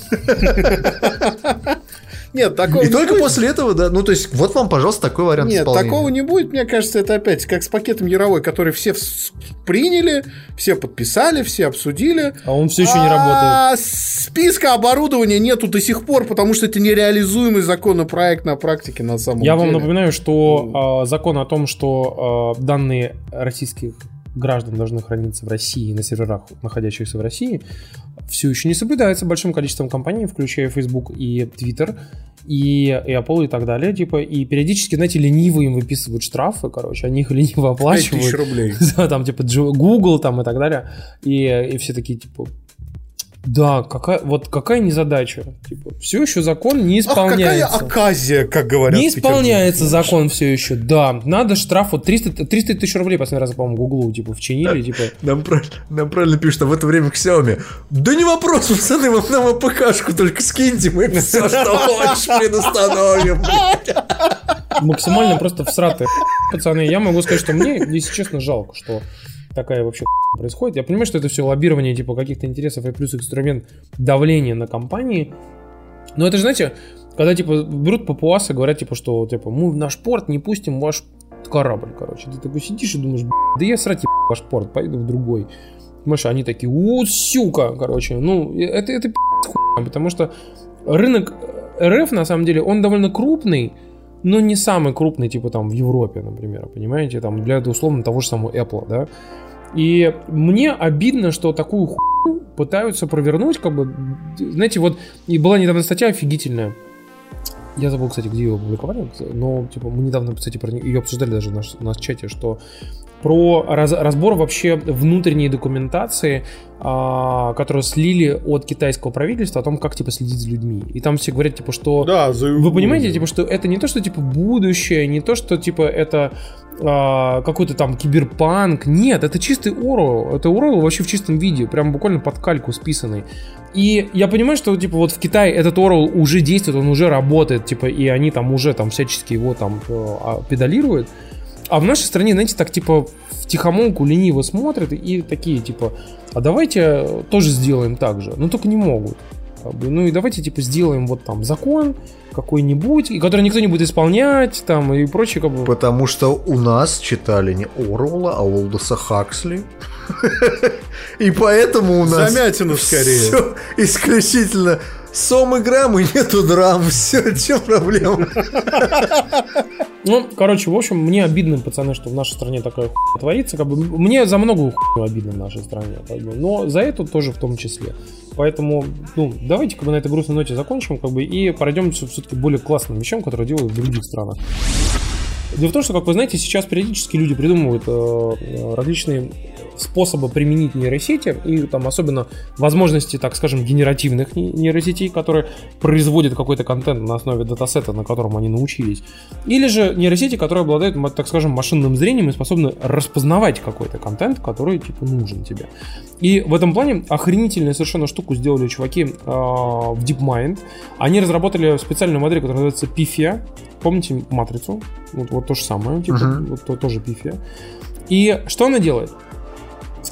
она обучилась на... Я тебе напоминаю, что это не пифия, в общем-то. А как это читается? Это, ну, ну, просто это как бы не из матрицы, это просто... Да я понимаю, это... это жрица, я, которая я была, знаю, да, естественно. из Древней Греции. Я понимаю, что это древнегреческое, потому я к этому... Ты сказал, как будто, это героиня из да. матрицы. Чувак, ну я же, естественно, подвожу всю эту историю, типа, как раз Древней это Греции. Это уже было в Симпсонах. Естественно, подвожу всю это Древней Греции, потому что, а, собственно, вся суть пифии заключается в чем? Что это нейросеть, которую обучили на гигантском количестве древнегреческих текстов, то есть, ну, там датасет просто гигантский. И, типа, она понимает, так. типа, ну, как строятся древнегреческие тексты, да? И, соответственно, ей дали древнегреческие тексты, которые, к сожалению, были испорчены или утрачены, типа, или были повреждены со временем. И, соответственно, она по контексту того, что написано, пытается восстановить текст. И это оказалось настолько круто, потому э, это оказалось... Подставляет, типа, слова. Ну, типа, она видит, типа, там, 10 букв, да, там, и пропущено 2, и она добавляет 2, которые, скорее всего, там должны быть. Потому что вот у нее там есть датасет, что в таких случаях обычно вот, вот эти две буквы вот встречаются чаще, чем все остальные, да такой, ну, в такой ситуации. И, соответственно, смысл в том, что в итоге э, она оказалась, ну, ее погрешность оказалась, типа, намного меньше, намного меньше, чем погрешность обычных людей, которые сидят и точно так же, типа, вот вручную все это делают. И я считаю, что... Обычный человек такой, Точно, это Продиджи. Но самое главное, конечно, здесь классная фигня в том, что, типа, вы понимаете, что условно у нас есть ситуация, когда реально нейросеть может справиться с э, задачей намного лучше, чем человек, и в итоге это приводит к тому, что мы сейчас э, сможем большее количество древних текстов расшифровать и быстрее. Понимаете? Я считаю, что вот, вот это, это охренительное применение для нейросети. То есть то есть правильно ли я понимаю, что миллениалы изобрели анимус? Э, ну, типа это первый этап, да. Ну, дальше, дальше больше, естественно. Вот. Я, кстати, хотел еще сказать, что здесь такую, такого же рода историю провели как бы японцы. Они ее провели в а, пустыне Наска. Если вы вдруг не смотрели все эти передачи 20-30 лет назад, как, бы, как это делали мы а, все по РНТВ, 31 каналу, ТВ6 и, и, и ТНТВ, там, первому каналу и так далее. А, это там, где геоглифы пустыни Да, Наска? да, короче, геоглифы пустыни Наска. Типа, если вы вдруг не знали, там все строили гигантское количество теорий о том, что как это так пустыни Наска, это в Латинской Америке, Uh, есть огромные картинки, которые нарисованы, типа там 30 метров в длину птица, такими, причем прямыми линиями, прям такая, знаете, как будто типа, как клипарт в Word, в Word короче, да, то есть такая, типа, прям птица-птица, как будто вектором нарисовано.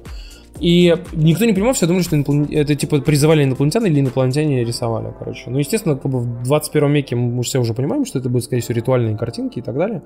Но суть в том, что сделали нейросеть, которая позволяет найти в очень плохом состоянии, в очень плохом качестве эти самые геоглифы, как раз-таки в пустыне Наска по спутниковым снимкам.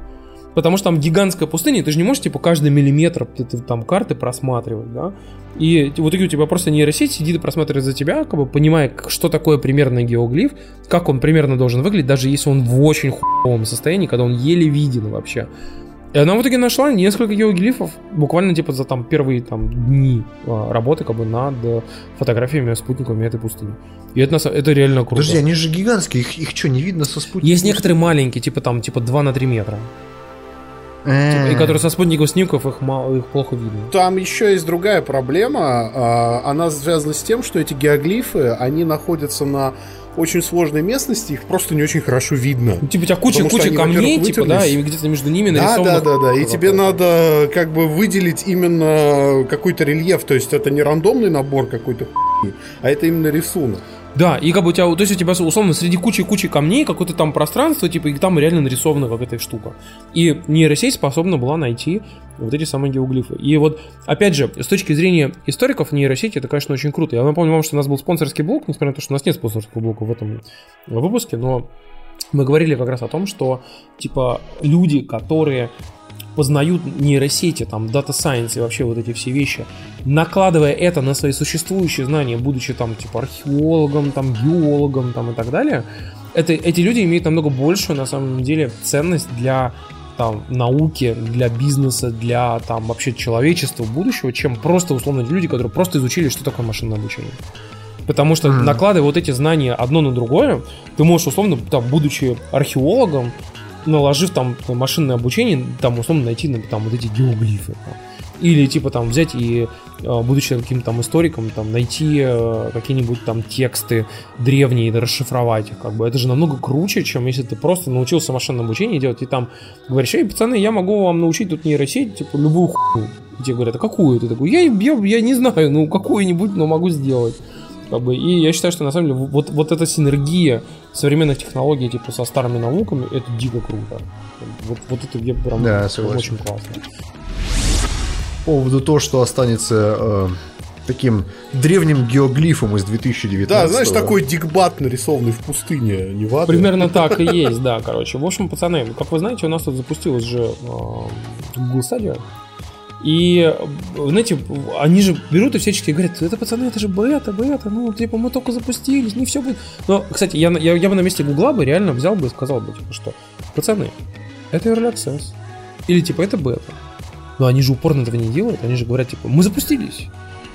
Но, но первые два месяца не будет доступно вот это, а первые полгода вот это не будет доступно там, и так далее. Я думаю, что какого хуя? Вот зачем?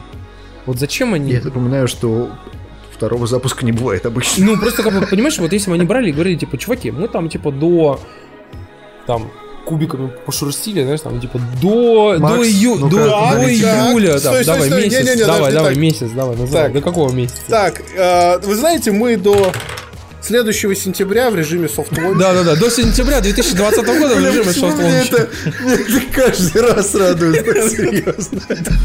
А потому что, ты знаешь, ты когда-нибудь играл в Disco Elysium? Ты же играл в Disco Elysium Volition, Volition, типа, нет, мы сейчас на самом деле запустились.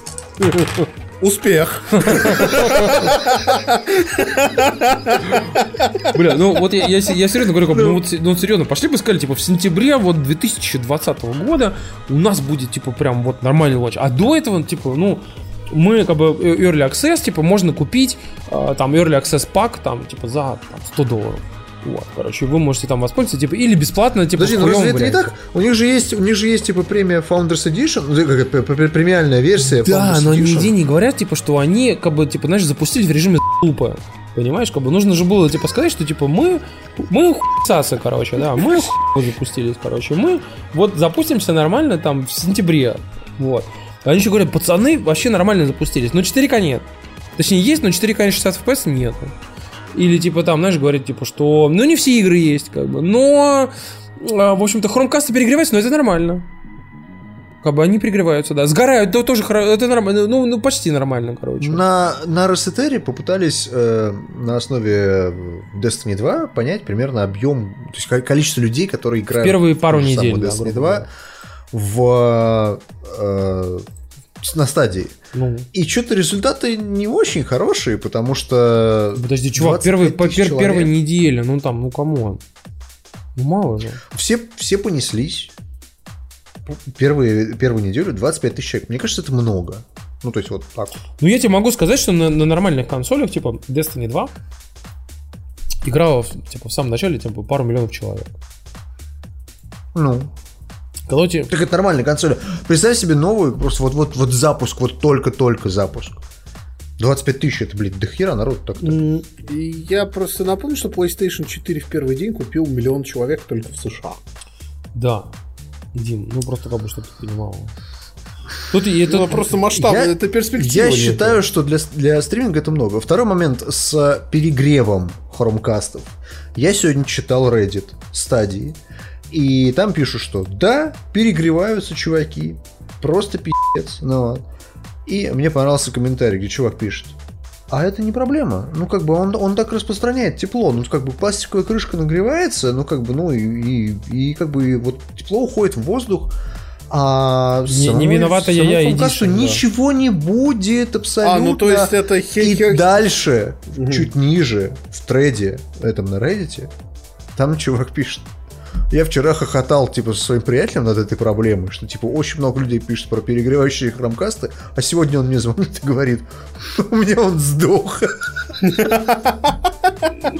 Мне больше всего нравится вот эта история, которую приводил, по-моему, Мак в трейде, о том, что, типа, когда MSI там, типа, говорили, что у нас, э, у нас, типа, э, материнские там платы, типа, способны выдержать до 110 градусов, но она у меня сгорела, типа, ну и что? А предохранитель вы ставили? Нет!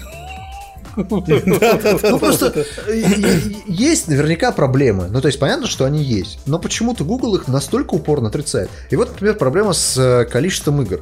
Э, Люди выяснили, что, во-первых, во-первых, давай, давайте начнем с презентации, да?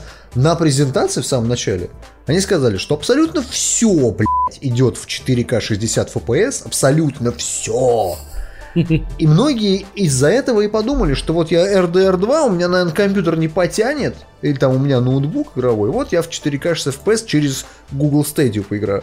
Внезапно выясняется, что как бы не все игры идут в 4К, да, и не все игры даже, в принципе, стримятся в 4К. И это странная ерунда, потому что Google это объясняет следующим образом. Они говорят, что на самом деле у нас на серверах нашей стадии все, абсолютно все в 4К 60 Ага. FPS.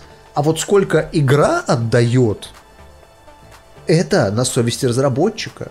А, То есть, вот гру- грубо началось, говоря, в том, что Destiny 2 идет в 1080p, В медиуме. в на медиум настройках виновата банжи, понимаешь? Да, понимаете, Гу- То есть они это так Google же правильно говорил хорошую вещь прямо на презентации. Помните, они же говорили, что типа, если разработчику не хватает мощностей, он просто берет, запускает, типа, еще один инстанс, типа, стадии, и, типа, у него становится Да. 22 терафлопса, короче, все, понимаете? И, как бы, и в этот момент ты Ну. сидишь и смотришь на Банжи, Банжи смотрит на Google, а Google смотрит в небо. И знаешь, они как на картинке, как типа э, две девушки и кот, знаешь, такие. Да, да, да, да, да, да, да, да. Ты знаешь, Да. во всей этой истории со стадией э, я должен сказать, что на самом деле современный мир мне дает три чуда, которыми можно восхищаться хотя бы по этому выпуску. То есть смотри, первое чудо. Электротранспорт становится массовым. Это чудо современного мира, да? Второе чудо современного мира это то, что мы можем, пускай и не очень хорошо играть в игры за тысячи километров от нас. А третье чудо, что Фил Харрисон до сих пор находит где-то работу. То есть, ну блин, чувак запускал PlayStation 3, Xbox One. Какая вам еще нужна рекомендация, чтобы его не нанимать и не пускать к деньгам вообще в принципе? Ну, не думаю, что просто стадии- совпадение. Ну, просто чуваку не повезло. 599. Нет, ему Погоди, наоборот давай проверим. повезло. Проверка. Стой, стой, проверка на удачу. Ни хера.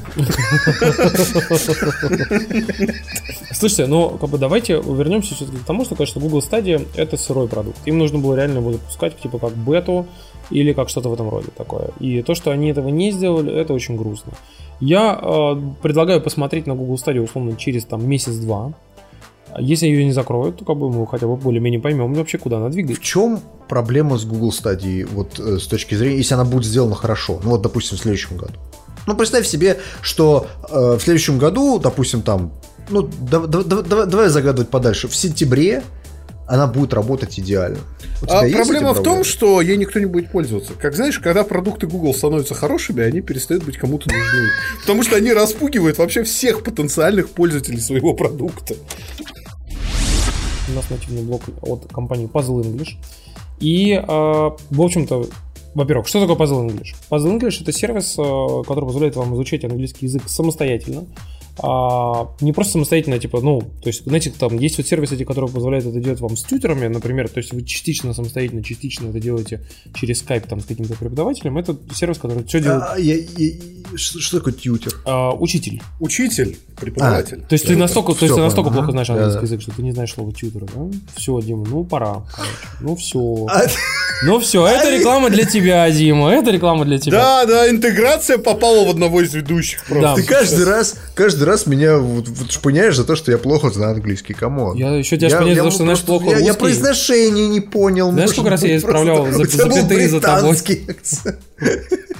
А ты знаешь, чего ты вообще не знаешь? Татарский? Но мы даже не будем начинать раскручивать. Я, эту тему. я знаю пару слов всего, короче. Но в любом случае... Подожди, а позвонили же только английскому учить. Да, на данный момент он учи- э, учит только английскому языку. Типа, по, по сути, чем хорош Puzzle English? Как бы? Это один из самых круп- крупных сервисов на данный момент в России по обучению английскому языку, типа self-teach. Вот, потому что есть еще другие сервисы, которые потихонечку или загибаются, или там, типа, как бы у них довольно плохо дела идут там в плане академических там всяких занятий и прочего.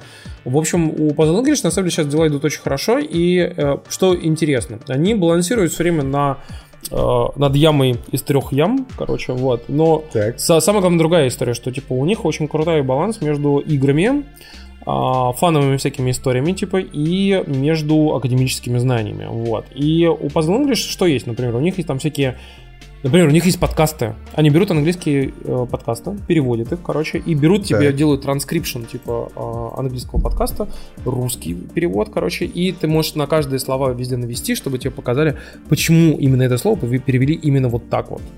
Понимаешь?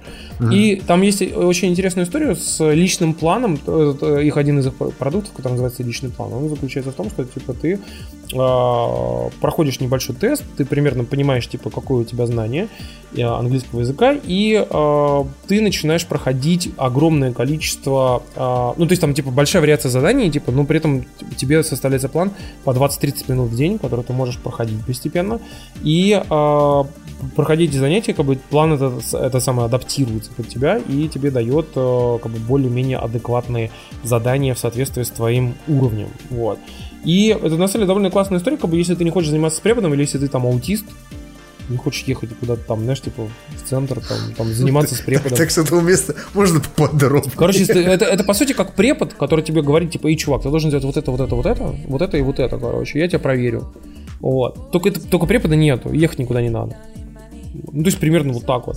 И он на самом деле очень хорошо работает, потому что он э, подходит для, как для самых вообще начальных уровней, так и для а, прям очень хороших уровней, типа условного интермедиата, как бы, который может тебя поднять, типа, по словам, по выражениям, по идиомам, типа, по там, то, ну, там, типа, там, всякие speaking skills, вот это все, до, там, хорошего, уверенного upper intermediate, вот. И... Как сказать по-английски покеда в попе кеда? See you later, alligator. Да-да-да. Сложно. Эти и многие другие идиомы в Puzzle English, да. Ну, в общем, короче, мы советуем на самом деле Puzzle English, потому что мы его э, аккуратненько пробовали, и можно сказать, что на самом деле действительно это довольно классный сервис.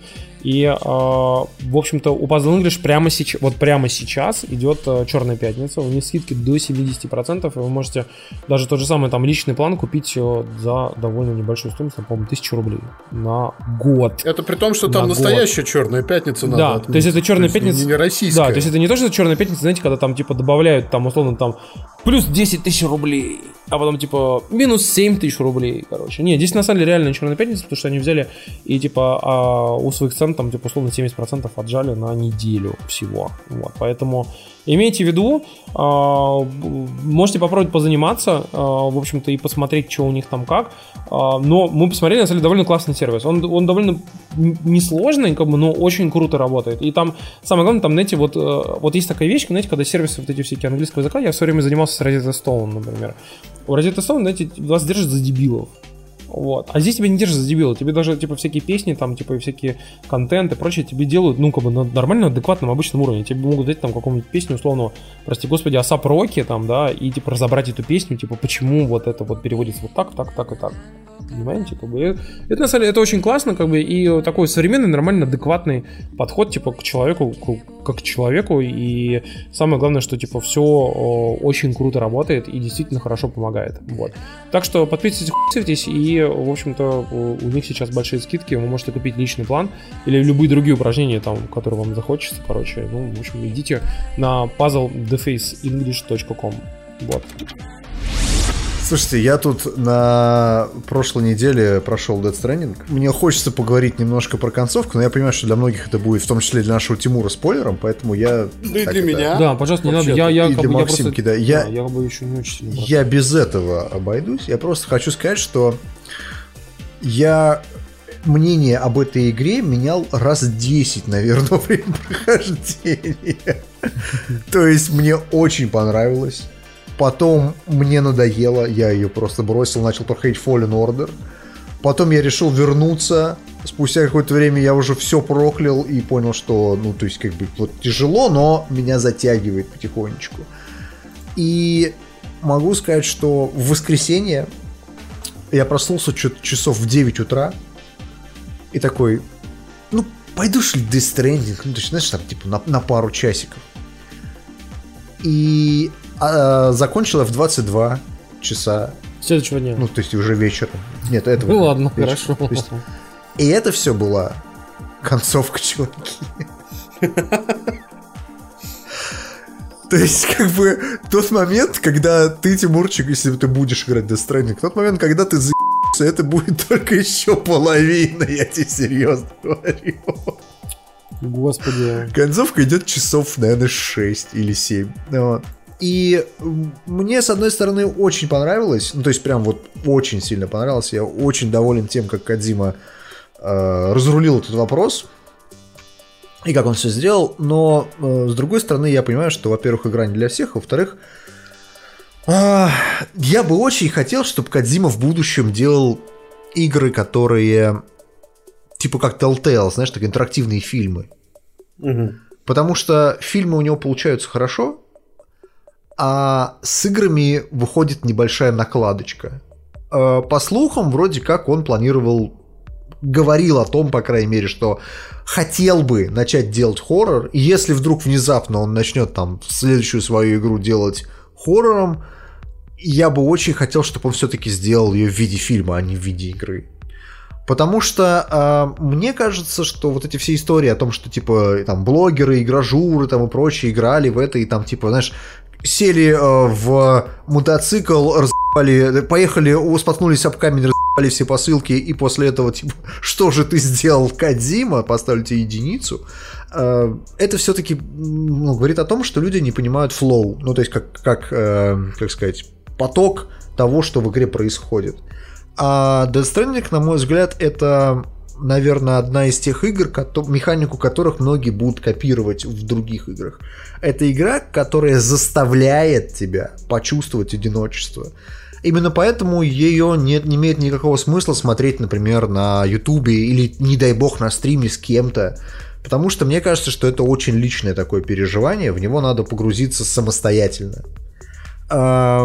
Возможно, я не прав. Вы что думаете по этому поводу? Я думаю, знаешь что, что мне э, всегда в играх Кадзимы нравился сюжет.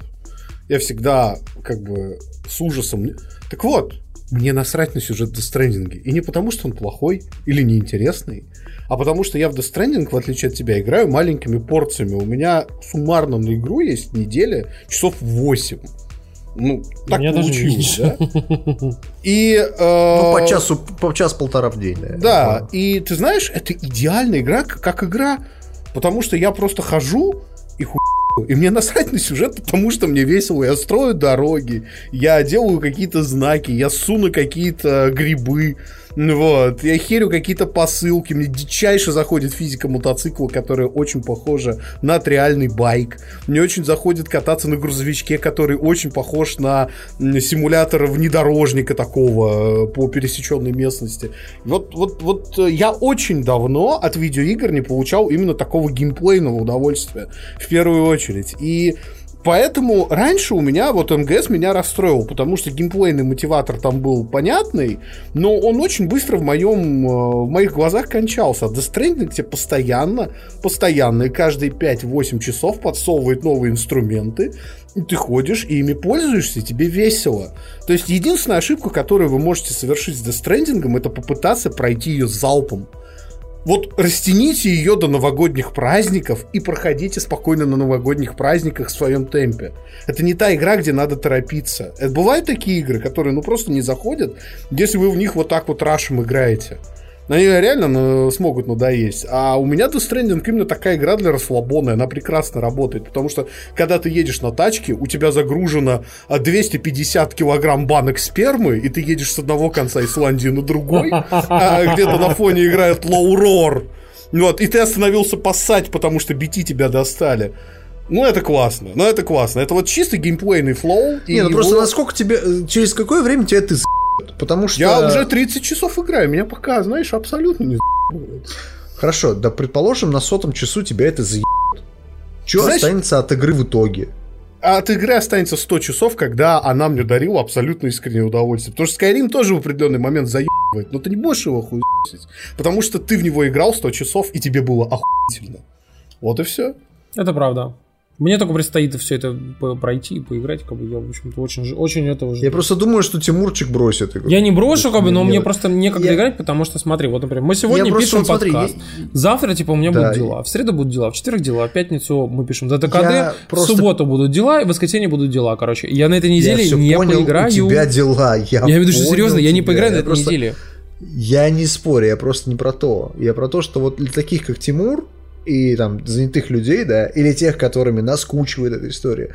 Мне очень обидно, что люди не дойдут до концовки, и люди не поймут сюжет Death Stranding, потому что, на мой взгляд, сюжетно это просто небо и земля по сравнению с Metal Gear. Потому что в этот раз Кадзима сделал натурально, ну, если не шедевр, то это одна из самых лучших его игр именно в плане там сюжета, проработки. Я очень надеюсь, что у меня все-таки получится просто ее допройти.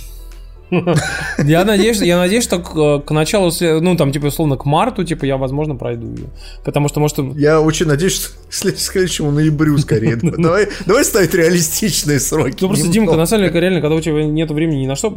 Ты понимаешь, что я, я посчитал, что я в этом месяце был в... Просто, чтобы ты понимал, я был в Вене, в Лиссабоне, в Цюрихе, в Новосибирске, в Санкт-Петербурге. И еще, скорее всего, в этом месяце я окажусь, типа, в Праге. Я просто... Мне нравится, как ты... Э, Флексишь. Все, вместе, не, не, все вместе так, знаешь, Цюрих, Вена, Лиссабон, Санкт-Петербург. Новосибирск, да, да, да. Да, но я имею в виду, что как бы из-за того, что типа как бы я все это делал за один месяц, как бы естественно нет времени играть совершенно, как бы у меня сейчас просто полный пи***.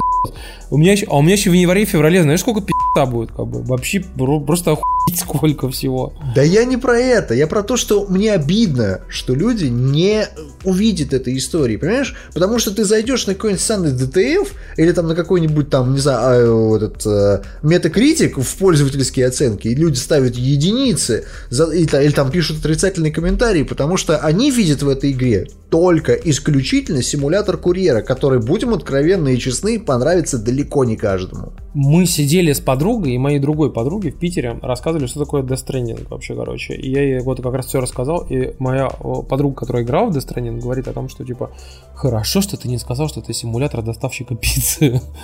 А я как раз рассказал с позиции, типа, что вот там мир в будущем, апокалипсис, умирают, типа столкновение, столкновение типа загробного мира с нашим миром, это все. И типа, ну и да, ты доставляешь груз. Типа того.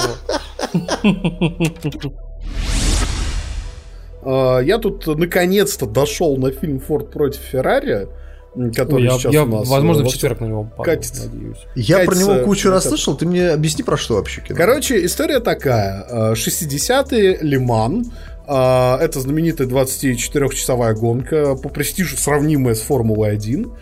И э, прикол весь в том, что Форд в определенный момент захотел купить Феррари, но у них не задалось, не, не сдалась покупка, там буквально на подписании соглашения о поглощении, как бы, Энцо Феррари такой посмотрел в договор, сказал, да пошли вы нахер на итальянском, и просто вышел из здания. Это, фанкуло. Да, это очень оскорбило Генри Форда-младшего, и он решил, так, сейчас я этих хуйсов побью на лимане, где они постоянно выигрывают. Когда я вас отучу говорить это слово? И э, мы же, должны молодежь. сделать охуенную машину, и для этого нам нужны лучшие гонщики Америки. И они находят Кэрола Шелби, знаменитейшего Кэрола Шелби, инженера, и Киана Майлза. Это вообще невоспетый герой автоспорта до этого фильма. Это очень крутой гонщик-испытатель, пилот-испытатель, который занимался доработкой автомобиля, который потом стал легендарным Фордом GT40, выигравшим на Лимане несколько раз подряд и фактически взбивший с Феррари всю спесь. И фильм рассказывает про эту борьбу, хочется провести параллели с фильмом «Гонка», который выходил в 2013 году, но не получится, потому что, смотрите, в чем прикол. Фильм «Гонка», он в первую очередь про гонки как таковые – про да. формулу, про высокие скорости, про э, цену, которую ты там отдаешь за то, чтобы на этих скоростях кататься и так далее. Это глубоко автобиографическая история, потому что как минимум один из участников событий был вполне себе жив на тот момент, Ники Лауда. Ну, кстати, там в финале появляется. Вот. А здесь эта история, она такая более иносказательная, она больше сконцентрирована на драме в самих боксах, нежели чем на драме на треке. Но при этом она выглядит очень увлекательно. То есть э, как они пытаются, вот Майлз и э, Шелби объяснить гигантской автомобильной компании, что на самом деле те ни хера не понимают, и надо менять там свое мышление закостенелое. Как итальянцы, знаешь, такие гордые, типа, а что эти америкашки смогут сделать и так далее. То есть... Э, это Если первый... я не топлю за Формулу-1, мне будет интересно смотреть? Я тебе просто вот э, и хотел этим закончить. Биодрама, короче. Такую маленькую. Да, это байопик, но прикол весь в том, что если «Гонка» — это фильм, который э, знаешь, такой 8 из 10 для людей, которым поебать на Формулу-1, да? И 10 или даже, даже 15 из 10 людям, которым не поебать на Формулу-1 то есть это фильм такой в себе немножко, то э, Форд против Феррари более универсальная драма. Это не шедевр как гонка, но зато людям, которым вообще поебать на эти автомобили, он зайдет получше. Потому что он в первую очередь про людей, которые борются с системой, которые борются с неравным конкурентом, которые борются со сроками и которые борются во многом с собой. Поэтому смотреть его обычному зрителю, на мой взгляд, будет даже поинтереснее, чем гонка. И если вы любите красивые, дорогие исторические картины с отличной актерской игрой и очень классной режиссурой, вы просто, ну, обязаны сходить на Форд против Феррари, пока он идет в кино. Потому что фильм отлично выглядит на большом экране, и пропускать его, на мой взгляд, нельзя. Вторая вещь, про которую я хотел вам рассказать, э, это э, компания, компания Wizards of the Coast, э, которая работает в России, она является официальным поставщиком всякой настольной продукции. И самое главное, она делает Magic the Gathering, про который мы уже говорили. Это самая популярная в мире карточная игра, с которой полностью слизан Hearthstone. И они прислали мне комплект нового Мэджика, который называется Magic Престол Элдарина. Достаточно такой очень милый новичковый комплект. Вот. И кучу бустеров. Вот они в такой огромной коробке. И мы обязательно постримим, э, как мы будем играть драфт этими бустерами. Драфт это такой вид э, игры, когда у вас есть по 10 бустеров не вскрытых, вы их вскрываете, э, составляете колоду из этих бустеров и играете прямо на месте с теми карточками, что вам выпали. Такая, такая, что называется, соревновательная интересная штука. Но суть в том, что э, Престолы Ударина я в Magic не играл очень давно. Я играл в Magic буквально 5 лет назад. И тут они написали, сказали, слушай, а не хочешь ли ты вот попробовать? Ну, давайте, давайте, типа, никаких обязательств у нас нет взаимных. Давайте попробуем. Вы знаете, я втянулся. То есть Престол Ударина это их новая колода. Она основана на сказках. Mm-hmm. Сделана с таким хорошим юморком и стебом. Э, и самое главное, она очень э, много прикольных механик вводит для новичков. Э, одна из этих механик это очень сильные карточки так называемых плейнсволкеров. Ну, вот, вот такие вот, э, что называется, переливающиеся карточки редкие. И самое прикольное это стартеры. В стартерах уже есть э, достаточно много карточек. Обязательно одна уникальная вот эта карточка Плейнсволкера. И два бустера, чтобы вы могли начать играть. Мы почти весь месяц с товарищем играли двумя комплектами, которые нам прислали. И я могу вам так сказать, если вы когда-то бросили Magic, или если вы э, хотите попробовать поиграть на столку, вот вам нравится Hearthstone, вам нравятся так, такого рода игры, вы хотите в настольную версию поиграть, Престол Алдарина это отличный способ вообще в игру вернуться. Более того, я вот забыл все правила, я играл с нуля, и э, у них, оказывается, появилась MTG Arena, это типа Hearthstone компьютерная версия этой игры. Uh-huh. В MTG-арене ты можешь активировать вот свой стартер-пак а, прямо, прямо внутри игры и играть им с и противниками, и тренироваться, вспоминать правила. Слушай, а объясни мне, а, вот человеку, который никогда в жизни не играл в МТГ, но я видел Харстоун. Mm-hmm. Как это работает? То есть, вот смотри, вот я смотрю на карту, да, например, вот, я не знаю, вот какую взять. Ну, давай, например, стеклянный гроб. У него сверху какие-то обозначения. Это что такое еще? Это обозначение, какую землю он требует э, для того, чтобы ее активировать, и сколько он наносит урона, забирает ресурсов и так далее.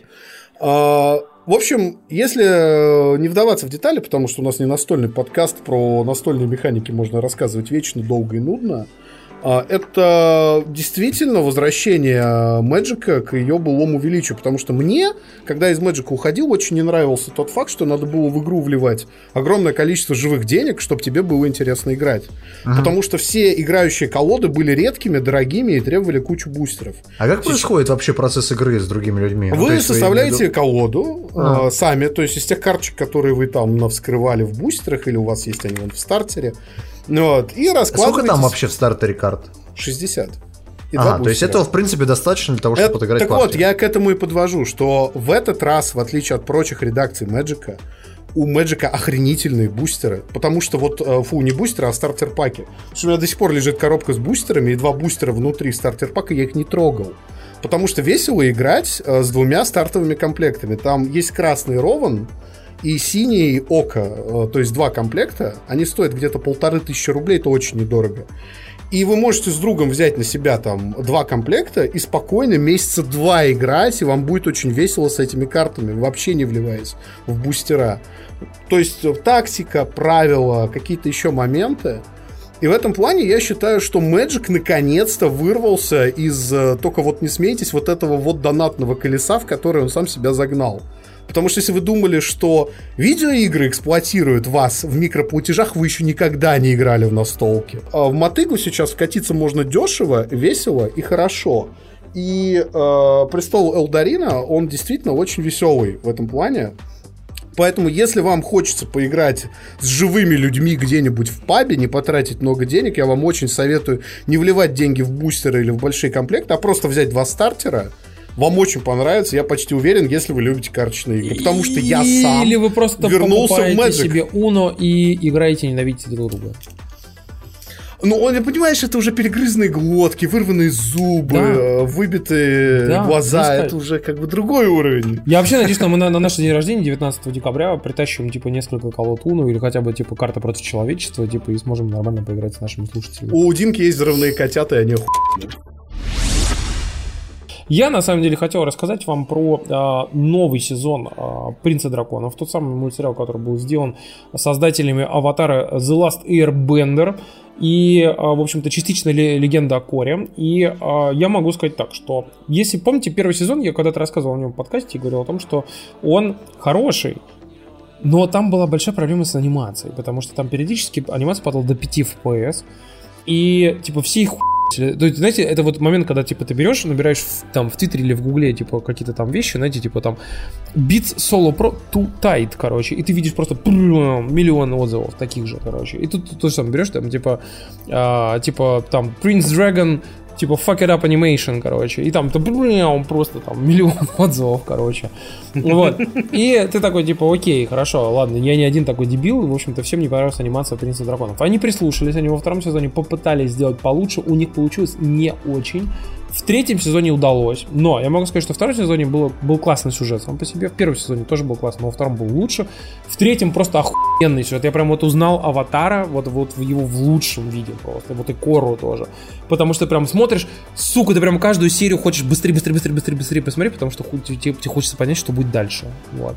И там несколько арок так классно сделали, что ты прям сидишь и такой прям, прям обмазываешься, думаешь, как охуенно ну, молодцы, короче, чуваки. Ну, а в смысле, ты имеешь в виду какие-то арки персонажные? Да, ну, в смысле... Да, да, да. Там прям, знаешь, вот есть моменты, где тебе обычно мультфильм... Свадьба была? Ну, практически, короче. Есть моменты, есть моменты, знаешь, когда тебя... А на пляже, Есть, момент, есть моменты, когда тебя, знаешь, когда тебя, типа, вот наебывают мультсериалы, знаешь, типа, такие, типа, так. а давайте сейчас такие затравочку сделаем, а потом вот так не сделаем, короче, и они пострадают, короче. Здесь сделали наоборот. Здесь такие, типа, давайте затравочку, потом чуть-чуть, типа, вот не дотянем, а потом сделаем заебись, и все такие просто... А, просто so good, обмазались, короче. Вот прям круто. Я могу сказать, что... Подожди, ты уже третий сезон. Да, я посмотрел третий сезон. На, тот, на данный момент это типа финальный, но я явно уверен, что их сейчас продлят, потому что они там сделали хороший клиффхенгер и очень хорошие отзывы о новом сезоне. Там, ну, типа, он реально всем очень понравился он прям вот офигенный. Вот, вот, вот если вам не хватало духа Аватара и Коры, вот прям третий сезон это вот, вот, вот то, что нужно. Если вы не смотрели третий сезон, ну посмотрите быстро первый и второй. Вот и все. Так, Димка, ты-то у нас хоть что-нибудь посмотрел? Да. А я со своей стороны, э, пацаны и девчонки, посмотрел новый фильм Тарантино «Однажды в Голливуде». И э, я могу сказать, что у меня странные впечатления от этого фильма. Дело в том, что, во-первых, давайте сразу мы один момент проясним. Я не знаю, что вы смотрели в кинотеатре, а скорее всего вы смотрели это в дубляже, но в дубляже абсолютно и нахуй похерена актерская игра э, Леонардо Ди Каприо. Потому что Леонардо Ди Каприо в «Однажды в Голливуде» играет, сука, как боженька Но он просто. там на все деньги просто. Надо смотреть обязательно на английском, обязательно смотреть в оригинале. Потому что, на мой взгляд, э, и половины того, как играет именно, скажем так, даже, даже переделывает акценты в английской речи, а, Ди Каприо в русском дубляже абсолютно никак не ну, никак абсолютно, никак. Нет, все. Только, только на английском. Только, если хотите, можете смотреть с субтитрами, но э, лучше на английском прям посмотреть, и чтобы понять, что происходит. Второй момент. Э, однажды в Голливуде это история про 60-е американские, поэтому если вы про эпоху не знаете ни хера, кроме того, что был Вьетнам и Дети Цветы, то теоретически, наверное, вам стоит пойти на какую-нибудь Википедию и почитать о том, как убили жену э, режиссера Романа Полански. Беременной, между прочим, на тот момент. И кто такой Чарльз Мэнсон? Чтобы для того, чтобы понять, что вообще, в принципе, происходит в фильме. А, этого всего в фильме практически не объясняется. То есть Тарантино делает таким образом, что вы должны быть уже с этими знаниями э, начать это смотреть. Это многих отпугнет. И следующий момент. Я не могу сказать, что мне фильм в принципе сильно понравился. То есть, на мой взгляд, и э, все актеры отыграли просто божественно. А, Тарантино в очередной раз снял прям такой срез, срез, слепок эпохи, то есть 60-е у него выглядит очень красиво, очень классно. Замечательная куча отсылок к многим там сериалам, фильмам и радиопостановкам и музыкальной какой-то истории, которые ну, наверное, у нас очень, очень редко про них можно услышать, но, тем не менее, они прям в эпоху попадают. Это все клево сделано. Проблема в другом. Тарантино в очередной раз захотел переделать историю. Вот он в «Бесславных ублюдках» сжег Гитлера, а здесь, здесь у него убийство, скажем так, не получилось. Ну, то есть я могу понять его как автора, да, то есть он решил вот так сделать. Но этот момент, мне кажется, разрушает абсолютно весь фильм. Мне кажется, э, стоило, наверное, Тарантино просто сделать слепок эпохи и на этом остановиться. То есть, как бы вот этот момент, он не пиши пиздюкав, что называется. И ты смотришь весь фильм, ты думаешь, что у него будет вот одна сюжетная арка, про таких актеров, которые, скажем так, немного не к месту в Голливуде, пытаются там найти себя, там прочее. И он заканчивает на абсолютно другой сюжетной арке. Мне кажется, это какой-то непродуманный сценарий тарантиновский. Может быть, я не понял его авторскую задумку. Короче говоря, у меня среди э, топовых тарантиновских фильмов так и остались «Бесславные ублюдки». Мне кажется, что это вот лучший его фильм за все годы. Абсолютно. А «Однажды в Голливуде», ну, если вы только очень его любите. Я, да. кстати, на самом деле очень хочу посмотреть, и мне больше всего, знаешь, чего понравилось? А, вот эти замечательные кадры, где берут, типа, старые фильмы и side-by-side ставят, типа, вот... Покадрово. Да, покадрово, да, где прям буквально вот Тарантино прям повторили, почти даже цветокором Там много даже, таких типа, моментов. повторили. Да. да. Это очень круто. Там много таких моментов, потому что, я говорю, Ди Каприо в этом, в этом фильме на все деньги абсолютно отрабатывает. Все Особенно продано, там продано! Охуительная, охуительная сцена, охуительная сцена в титрах, где он типа рекламирует пачку сигарет. И он рекламирует эту пачку сигарет, как ее рекламировали бы в 60-е. Знаешь, там типа, м-м, этот, этот вкус сигареты. Там, Господи, типа, я вспоминаю эту самую рекламу с чуваком, который играл в «Розовой пантере», который а, делал вот эти, знаешь, рекла- а, сигареты, типа, что а, типа «The cigarettes мрыцнец». They are not. Да. They are not only the best cigarettes in Russia. They are the only cigarettes in Russia. Only cigarettes. я помню эту историю, но э, я могу сказать, что вот вот тот момент, да, и Ди Каприо отыгрывает просто отлично. Ну, вот. А потом он разрушает полностью образ, бросает сигареты и говорит, они, они на вкус как говно. Ну, это, это знаешь, из таких фильмов старого Голливуда, просто пользуясь трибуной, буквально минутку. Если вам понравился «Однажды в Голливуде», очень советую обратить внимание на фильм «Ава Цезарь», «Братьев Коэн». О, да. Потому что это срез другой голливудской эпохи. Я тебе могу сказать, что вот «Ава Цезарь» мне понравился гораздо больше. Потому что Ава, а, Ава, Ава, Ава Цезарь это абсолютно прекрасное кино про студийную шизу 30-х. Вот да, Ава Цезарь офигительный. Мне очень понравилось, на самом деле. Замечательная рубрика «Бухло недели» возвращается. Она возвращается. Она возвращается. Совершенно беспардонно и нагло, на самом деле, возвращается. Иногда не возвращается. Вот. А, смотрите, я расскажу вам про бухло. Если вы вдруг идете в магаз и хотите купить просека для себя, или для девушки, для друга, для подруги, для кого угодно, и вы пытаетесь понять, какой просек хороший или нехороший, вы знаете, естественно, чем надо воспользоваться. Ну, нужно взять приложение Vivino и посмотреть, какой у него рейтинг. Напоминаю вам, что... Так, подождите, подождите еще раз произношу по буквам приложение, потому что, знаете, у нас есть люди, несмотря на то, что оно 5 триллиардов раз было уже там, типа, у нас написано, типа, как чего, но люди все равно спрашивали. Vivino. Ви, вино. Знаете, как мимино, только... А ви как, как, Ви как, или как, как, или как? Как, как мимино, только как вино, знаете, как бы... В как, в как Ви, как Вендетта, короче. Ви, вино. Вот. В общем, а, приложение Vivino, если вы видите, что у вина рейтинг больше, чем 3,5, то это нормальное вино. Если оно выше, чем 4, то это хорошее вино. Вот, все, как бы, вот, вот, ну, как бы есть девиации, которые нужно иметь в виду. Типа, условно, лыхны, потому что лыхны говно ебучее. Но при этом, типа, а у, у него рейтинг 4,4, да? по-моему, короче. Потому что мы русские люди наставили, типа, 5, блядь, нормально не блевал, короче. Вот. И ты такой, типа, окей, хорошо, ладно, спасибо, до свидания. Вот. В общем, я хотел вам посоветовать просекко, который называется Вальфонда. Вот. Вальфонда Просекко э, совершенно отличнейший. У него рейтинг 4. 4.1. Вот. А, У меня написано 4.0. А ты какой смотришь года? Вальфондо Просека Sparkling Wine from Prosecco Italy. Не написано какой год. Ну вот я тебе могу сказать, что все года, которые я в последнее время делал, 2017-18 год, который встречается в продаже в основном, у них всех 4.1 рейтинг. Вот. А написано 18 год. Ну, кстати, ну, вот такие, короче, anyway, 4.0, типа, минимум. То есть, по, у некоторых там, типа, купажи, условно, 4.1.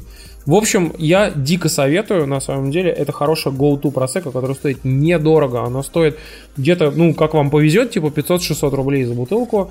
И это очень хорошее, игристое, сухое итальянское вино, а, которое, типа, вас никогда не подведет. Вот я несколько... А ты любишь игристые вина вообще? Да, я люблю игристые вина. Вот именно просека. И просека прям люблю. Я люблю каву и просеку. Это вот два моих mm. таких самых любимых сорта вина. Я, в принципе, люблю еще шампанское, как бы, но хорошее шампанское редко можно встретить, потому что я тебе могу сказать, что за последнее время я пил много разного всего. Вот, как бы, но... Такой, знаешь, вздох такой, типа... Да, да, да. Я пил... Много разного. Много разного, да. Ну, понимаешь, это все сейчас грозит превратиться в разговор о том, что я сейчас буду рассказывать про шампанское, а все будут смотреть на цены и говорить, я такой, типа, ну... ну... Подожди, а я вот, я вот тебя, что, 600 рублей это дорого, что ли, для вина? Мне кажется, это обычная цена, нет? Ну, если мы, если мы будем говорить, например, про вдову Кулико... 600 рублей это очень хорошая цена. Которая... Нет, 6,5 тысяч за бутылку в магазине. Я, я особо не пью вино, поэтому для меня это как бы такой темный лес. То есть, если я прихожу, например, там, не знаю, в магазин какой-то и ищу себе какое-то вино, я меньше, чем за тысячу рублей бутылку не покупаю. Ну, потому что... Блядь, это, это зря, вино. потому что, на самом деле, за тысячу рублей часто встречается говно, а иногда э, можно встретить за 600 рублей хорошее вино почти все грамотно игристое, оно, в принципе, до тысячи. Ну, это не совсем короче. правда. Я могу сказать, что это it depends очень сильно. Но а, как бы реально можно найти хорошее игристое вино, типа там, условно, за 600-1000 рублей. Можно, можно, ну реально можно. Как бы, и при этом можно найти и там от 1000 рублей тоже вполне себе нормальные вина. Потому что я знаю кучу кавы хорошей. Например, есть раскрученная кава, который типа супер раскрученный бренд, называется Freshnet. А, пишется как Frey, Frey, потом Xnet, короче. А, он читается как Freshnet, потому что X на каталанском читается как Чич. Вот. И ну, э, Freshnet на самом деле это супер раскрученный бренд, но он отстойный. И это реально хуевая кава. Ну, то есть это хуевый такое игристое вино. И как бы вот у них есть единственное более-менее адекватная такая кава карта негра называется, короче, черная бутылка такая. Вот, она, она сама по себе черная, и этикетка черная, там все черное, короче, вот. Вот она более-менее адекватная, ну, еще более-менее. Но она тоже стоит, но она стоит дохуя, типа там, типа, она в самой Испании стоит 10 евро, то есть в, в России она стоит там полторы-две тысячи рублей. Вот, и за mm. полторы-две тысячи рублей ты получаешь хуйню. И при этом я тебе могу сказать, что любое нормальное, адекватное просека Тревизо или нормальная адекватная кава э, намного лучше, чем там вот тот же самый фрешнет, который раскрученный и дорогой. Вот. И у кавы, например, как бы, есть, вот я уже об этом много раз говорил, что есть э, бренд, это завод, который называется Кадарню в Каталании, который, в общем-то, делает эти самые кавы как бы уже очень давно, типа это целая семья, и у них типа несколько брендов, и у них почти все, все вот кавы у них хорошие. Просека на самом деле нужно смотреть, потому что есть хуевые просека, как бы, есть хорошие. Как бы, идите смотрите с помощью вина. Но я могу сказать, что Вальфонда встречается на самом деле довольно часто. А, она можно, ну, ее можно встретить даже иногда в пятерочке, потому что у пятерочки э, есть соглашение с довольно известным поставщиком. И, как бы, в общем-то, идите, смотрите, и, как бы, если в Альфон вам встретится, это хороший просек. Можете прямо сразу брать. Короче, пацаны, заканчиваем с э, бухлом недели. Давайте мы посоветуем интересные статьи, которые мы прочитали. Вот. И у нас, на самом деле, их целых три. Да, и первая статья э, на сегодняшний день называется «Как создавались знаменитые западные мультсериалы». Как начинался Рика Морти? Что это уже был мультсериал, ну, типа, даже не мультсериал, а короткометражка про, ну, естественно, док, Дока, э, Дока и Марти. Ну, то есть Марти Макфлай. Mm-hmm. Ну, типа, назад Ну да, но они прям вот, типа, стопудово были назад будущее. И там был смысл в том, что, типа, случались различные э, временные парадоксы. Для того, чтобы их предотвратить, нужно было полезать доку яйца. Да. Вот с этого начинался Рик и Морти. И, в общем-то, один из создателей Рика и Морти, собственно, создал этот сериал. А фестиваль, на котором он показал, возглавлял другой создатель Рика и Морти. И потом они в конце, типа, ну, после этого, типа, фестиваля, они сконнектились и сказали, типа, пацан, давай что-нибудь попробуем сделать. И они типа попробовали это сделать. И, э, в общем-то, к ним по итоге пришел канал я не забыл, какой типа Adult, не, не Adult, Comedy, Comedy Central, по-моему. Adult Swim. Или Adult Swim. А, Adult Swim, короче. Короче, кто-то вот, вот к ним пришел. Слушайте, ну не спойлерите, короче, статья клевая. Тут не только про Рика Морти, тут еще и про Симпсонов. Тут вообще про всех. Про Кору, про Легенду Анги, про Южный парк, в общем, про, про Family Guy, там, там вообще про всех. Типа. Знаменитые. И там, и там самое главное, что там есть еще и типа прототипы этих мультфильмов, типа и там концепты и так далее. А вторую статья, которую мы хотим вам посоветовать, она называется «Пророк от поколения миллениалов, как предприниматель мечтавший стать первым триллионером, превратился в изгоя. Это история, в общем-то, создателя WeWork Адама Ноймана. И вот э, я не буду спойлерить статью и даже рассказывать, что там, потому что это то чтиво, которое вы должны сами, что называется, прочувствовать. Но э, если через пять лет про это не снимут байопик, я очень сильно удивлюсь, какой-нибудь Аарон Соркин. Потому Документалку, что только, скорее. Да, человек э, взлетел на самый пик, а потом оказалось, что, что это был пик bullshit а. И все полетело Казалось бы, причем здесь Таранос? Помните про Таранос? Да, да, да. Да, это абсолютно такая же история, как с Тараносом, но только применительно к HR. Обязательно почитайте, статья классная на российском форуме. Я напомню вам, что у Виворка есть коворкинг даже в Москве на Яки Покеманки в ультра фashionабельном, охуевшем просто здании которое находится типа на пути в Кремль. Вот что. И он огромный, сука, просто коворкинг, огромный. Я представляю, как там ФСОшники с ноутбуками сидят такие. Ну, просто, чтобы вы понимали, типа, что WeWork реально просто выстрелил вот безумно круто, но потом просто у него, у него последний год э, просто безумие происходило с WeWork. Почитайте статью, она охуенная в этом плане. Она отличная. Да. отличная. И, короче, еще одна статья, которую я хотел посоветовать, это расследование, расследование Wall Street Journal о том, как изменился поиск Гугла за последние годы. И, на самом деле, очень хороший перевод, ну, типа, потому что нас некоторые жалуются на то, что, типа, мы советуем э, статьи на английском языке. Кстати, вот как раз сервис Puzzle English вам позволит изучить английский язык, напоминаю вам. И вот, потому что, типа, у нас реально многие люди жалуются, что мы советуем статьи на английском. Вот, потому что не все его знают.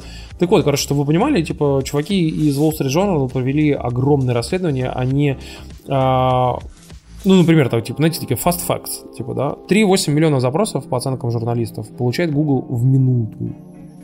90% мирового рынка поисковых систем принадлежит Google. Более 900 миллиардов долларов составляет капитализация материнского холдинга Alphabet. И ладно, это типа такие прям совсем fast facts, типа, но дальше о том, к чему отдает предпочтение поиск как он работает, как он ранжируется, какие типа есть черные списки, как косвенно влияют результаты типа выдачи, э, типа как на них влияют сотрудники, как они влияют на сотрудников, на подрядчиков, типа и так далее.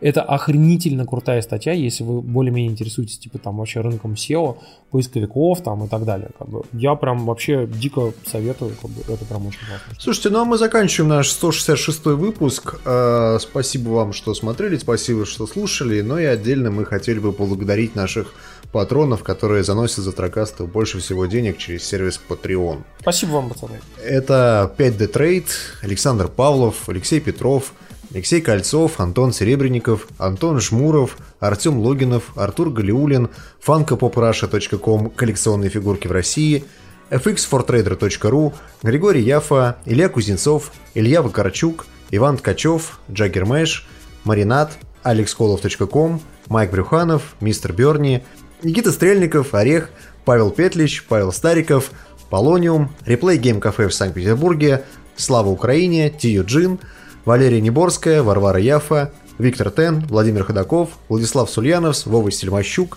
Зив, Алексей Пазников, Арсений Вайс, Аугментированный апельсин, Беня, Гопник с автозавода, Дмитрий Лобаков, Женя Тонев, Михаил Аронов, Сергей Зарклименко и Ярослав Харищенко. Спасибо вам, чуваки. Да, спасибо вам, ребята, да. на самом деле. Я могу сказать, что реально нам периодически, знаете, там говорят и предъявляют о том, что типа, о, там типа Patreon, почты слишком много. А, если бы не Patreon, пацаны, мы бы закрылись выпуски, наверное, на 50-м. А если бы не кажется. реклама, мы бы закрылись 5 выпусков назад. Да. Серьезно. Потому что, на самом деле, естественно, конечно, очень тяжело все это делать, но мы э, справляемся, потому что мы понимаем, что, опять же, много людей нас слушает, мы стараемся сделать вашу жизнь чуть-чуть менее всратой, И, в общем-то, Застрокаст тоже, э, благодаря вам всем, кто старается делать нашу жизнь чуть менее всратой. Это очень круто. Я напоминаю вам, пацаны, что 19 декабря в Мидпапец в Москве на Новослободской 16 мы будем праздновать наш день рождения. Четверг вечером. И э, мы постараемся как бы правильно все организовать, чтобы мы еще и одновременно сделали живую запись э, подкаста э, с вопросами и ответами прямо там, э, соответственно, с нашими всеми слушателями, которые к нам придут в гости. Вот. Поэтому приходите, мы будем рады всех видеть. Если вы хотите приехать там, типа, условно, там, я не знаю, Нижнего Новгорода, мы будем рады вас видеть. Приезжайте 19 декабря, четверг, Новослободская, 16 мы будем рады вас видеть. Город по умолчанию Default City, да, Москва. Москва. Да, давайте. Давайте, до следующего раза. Всем Давайте, счастливо, ребят.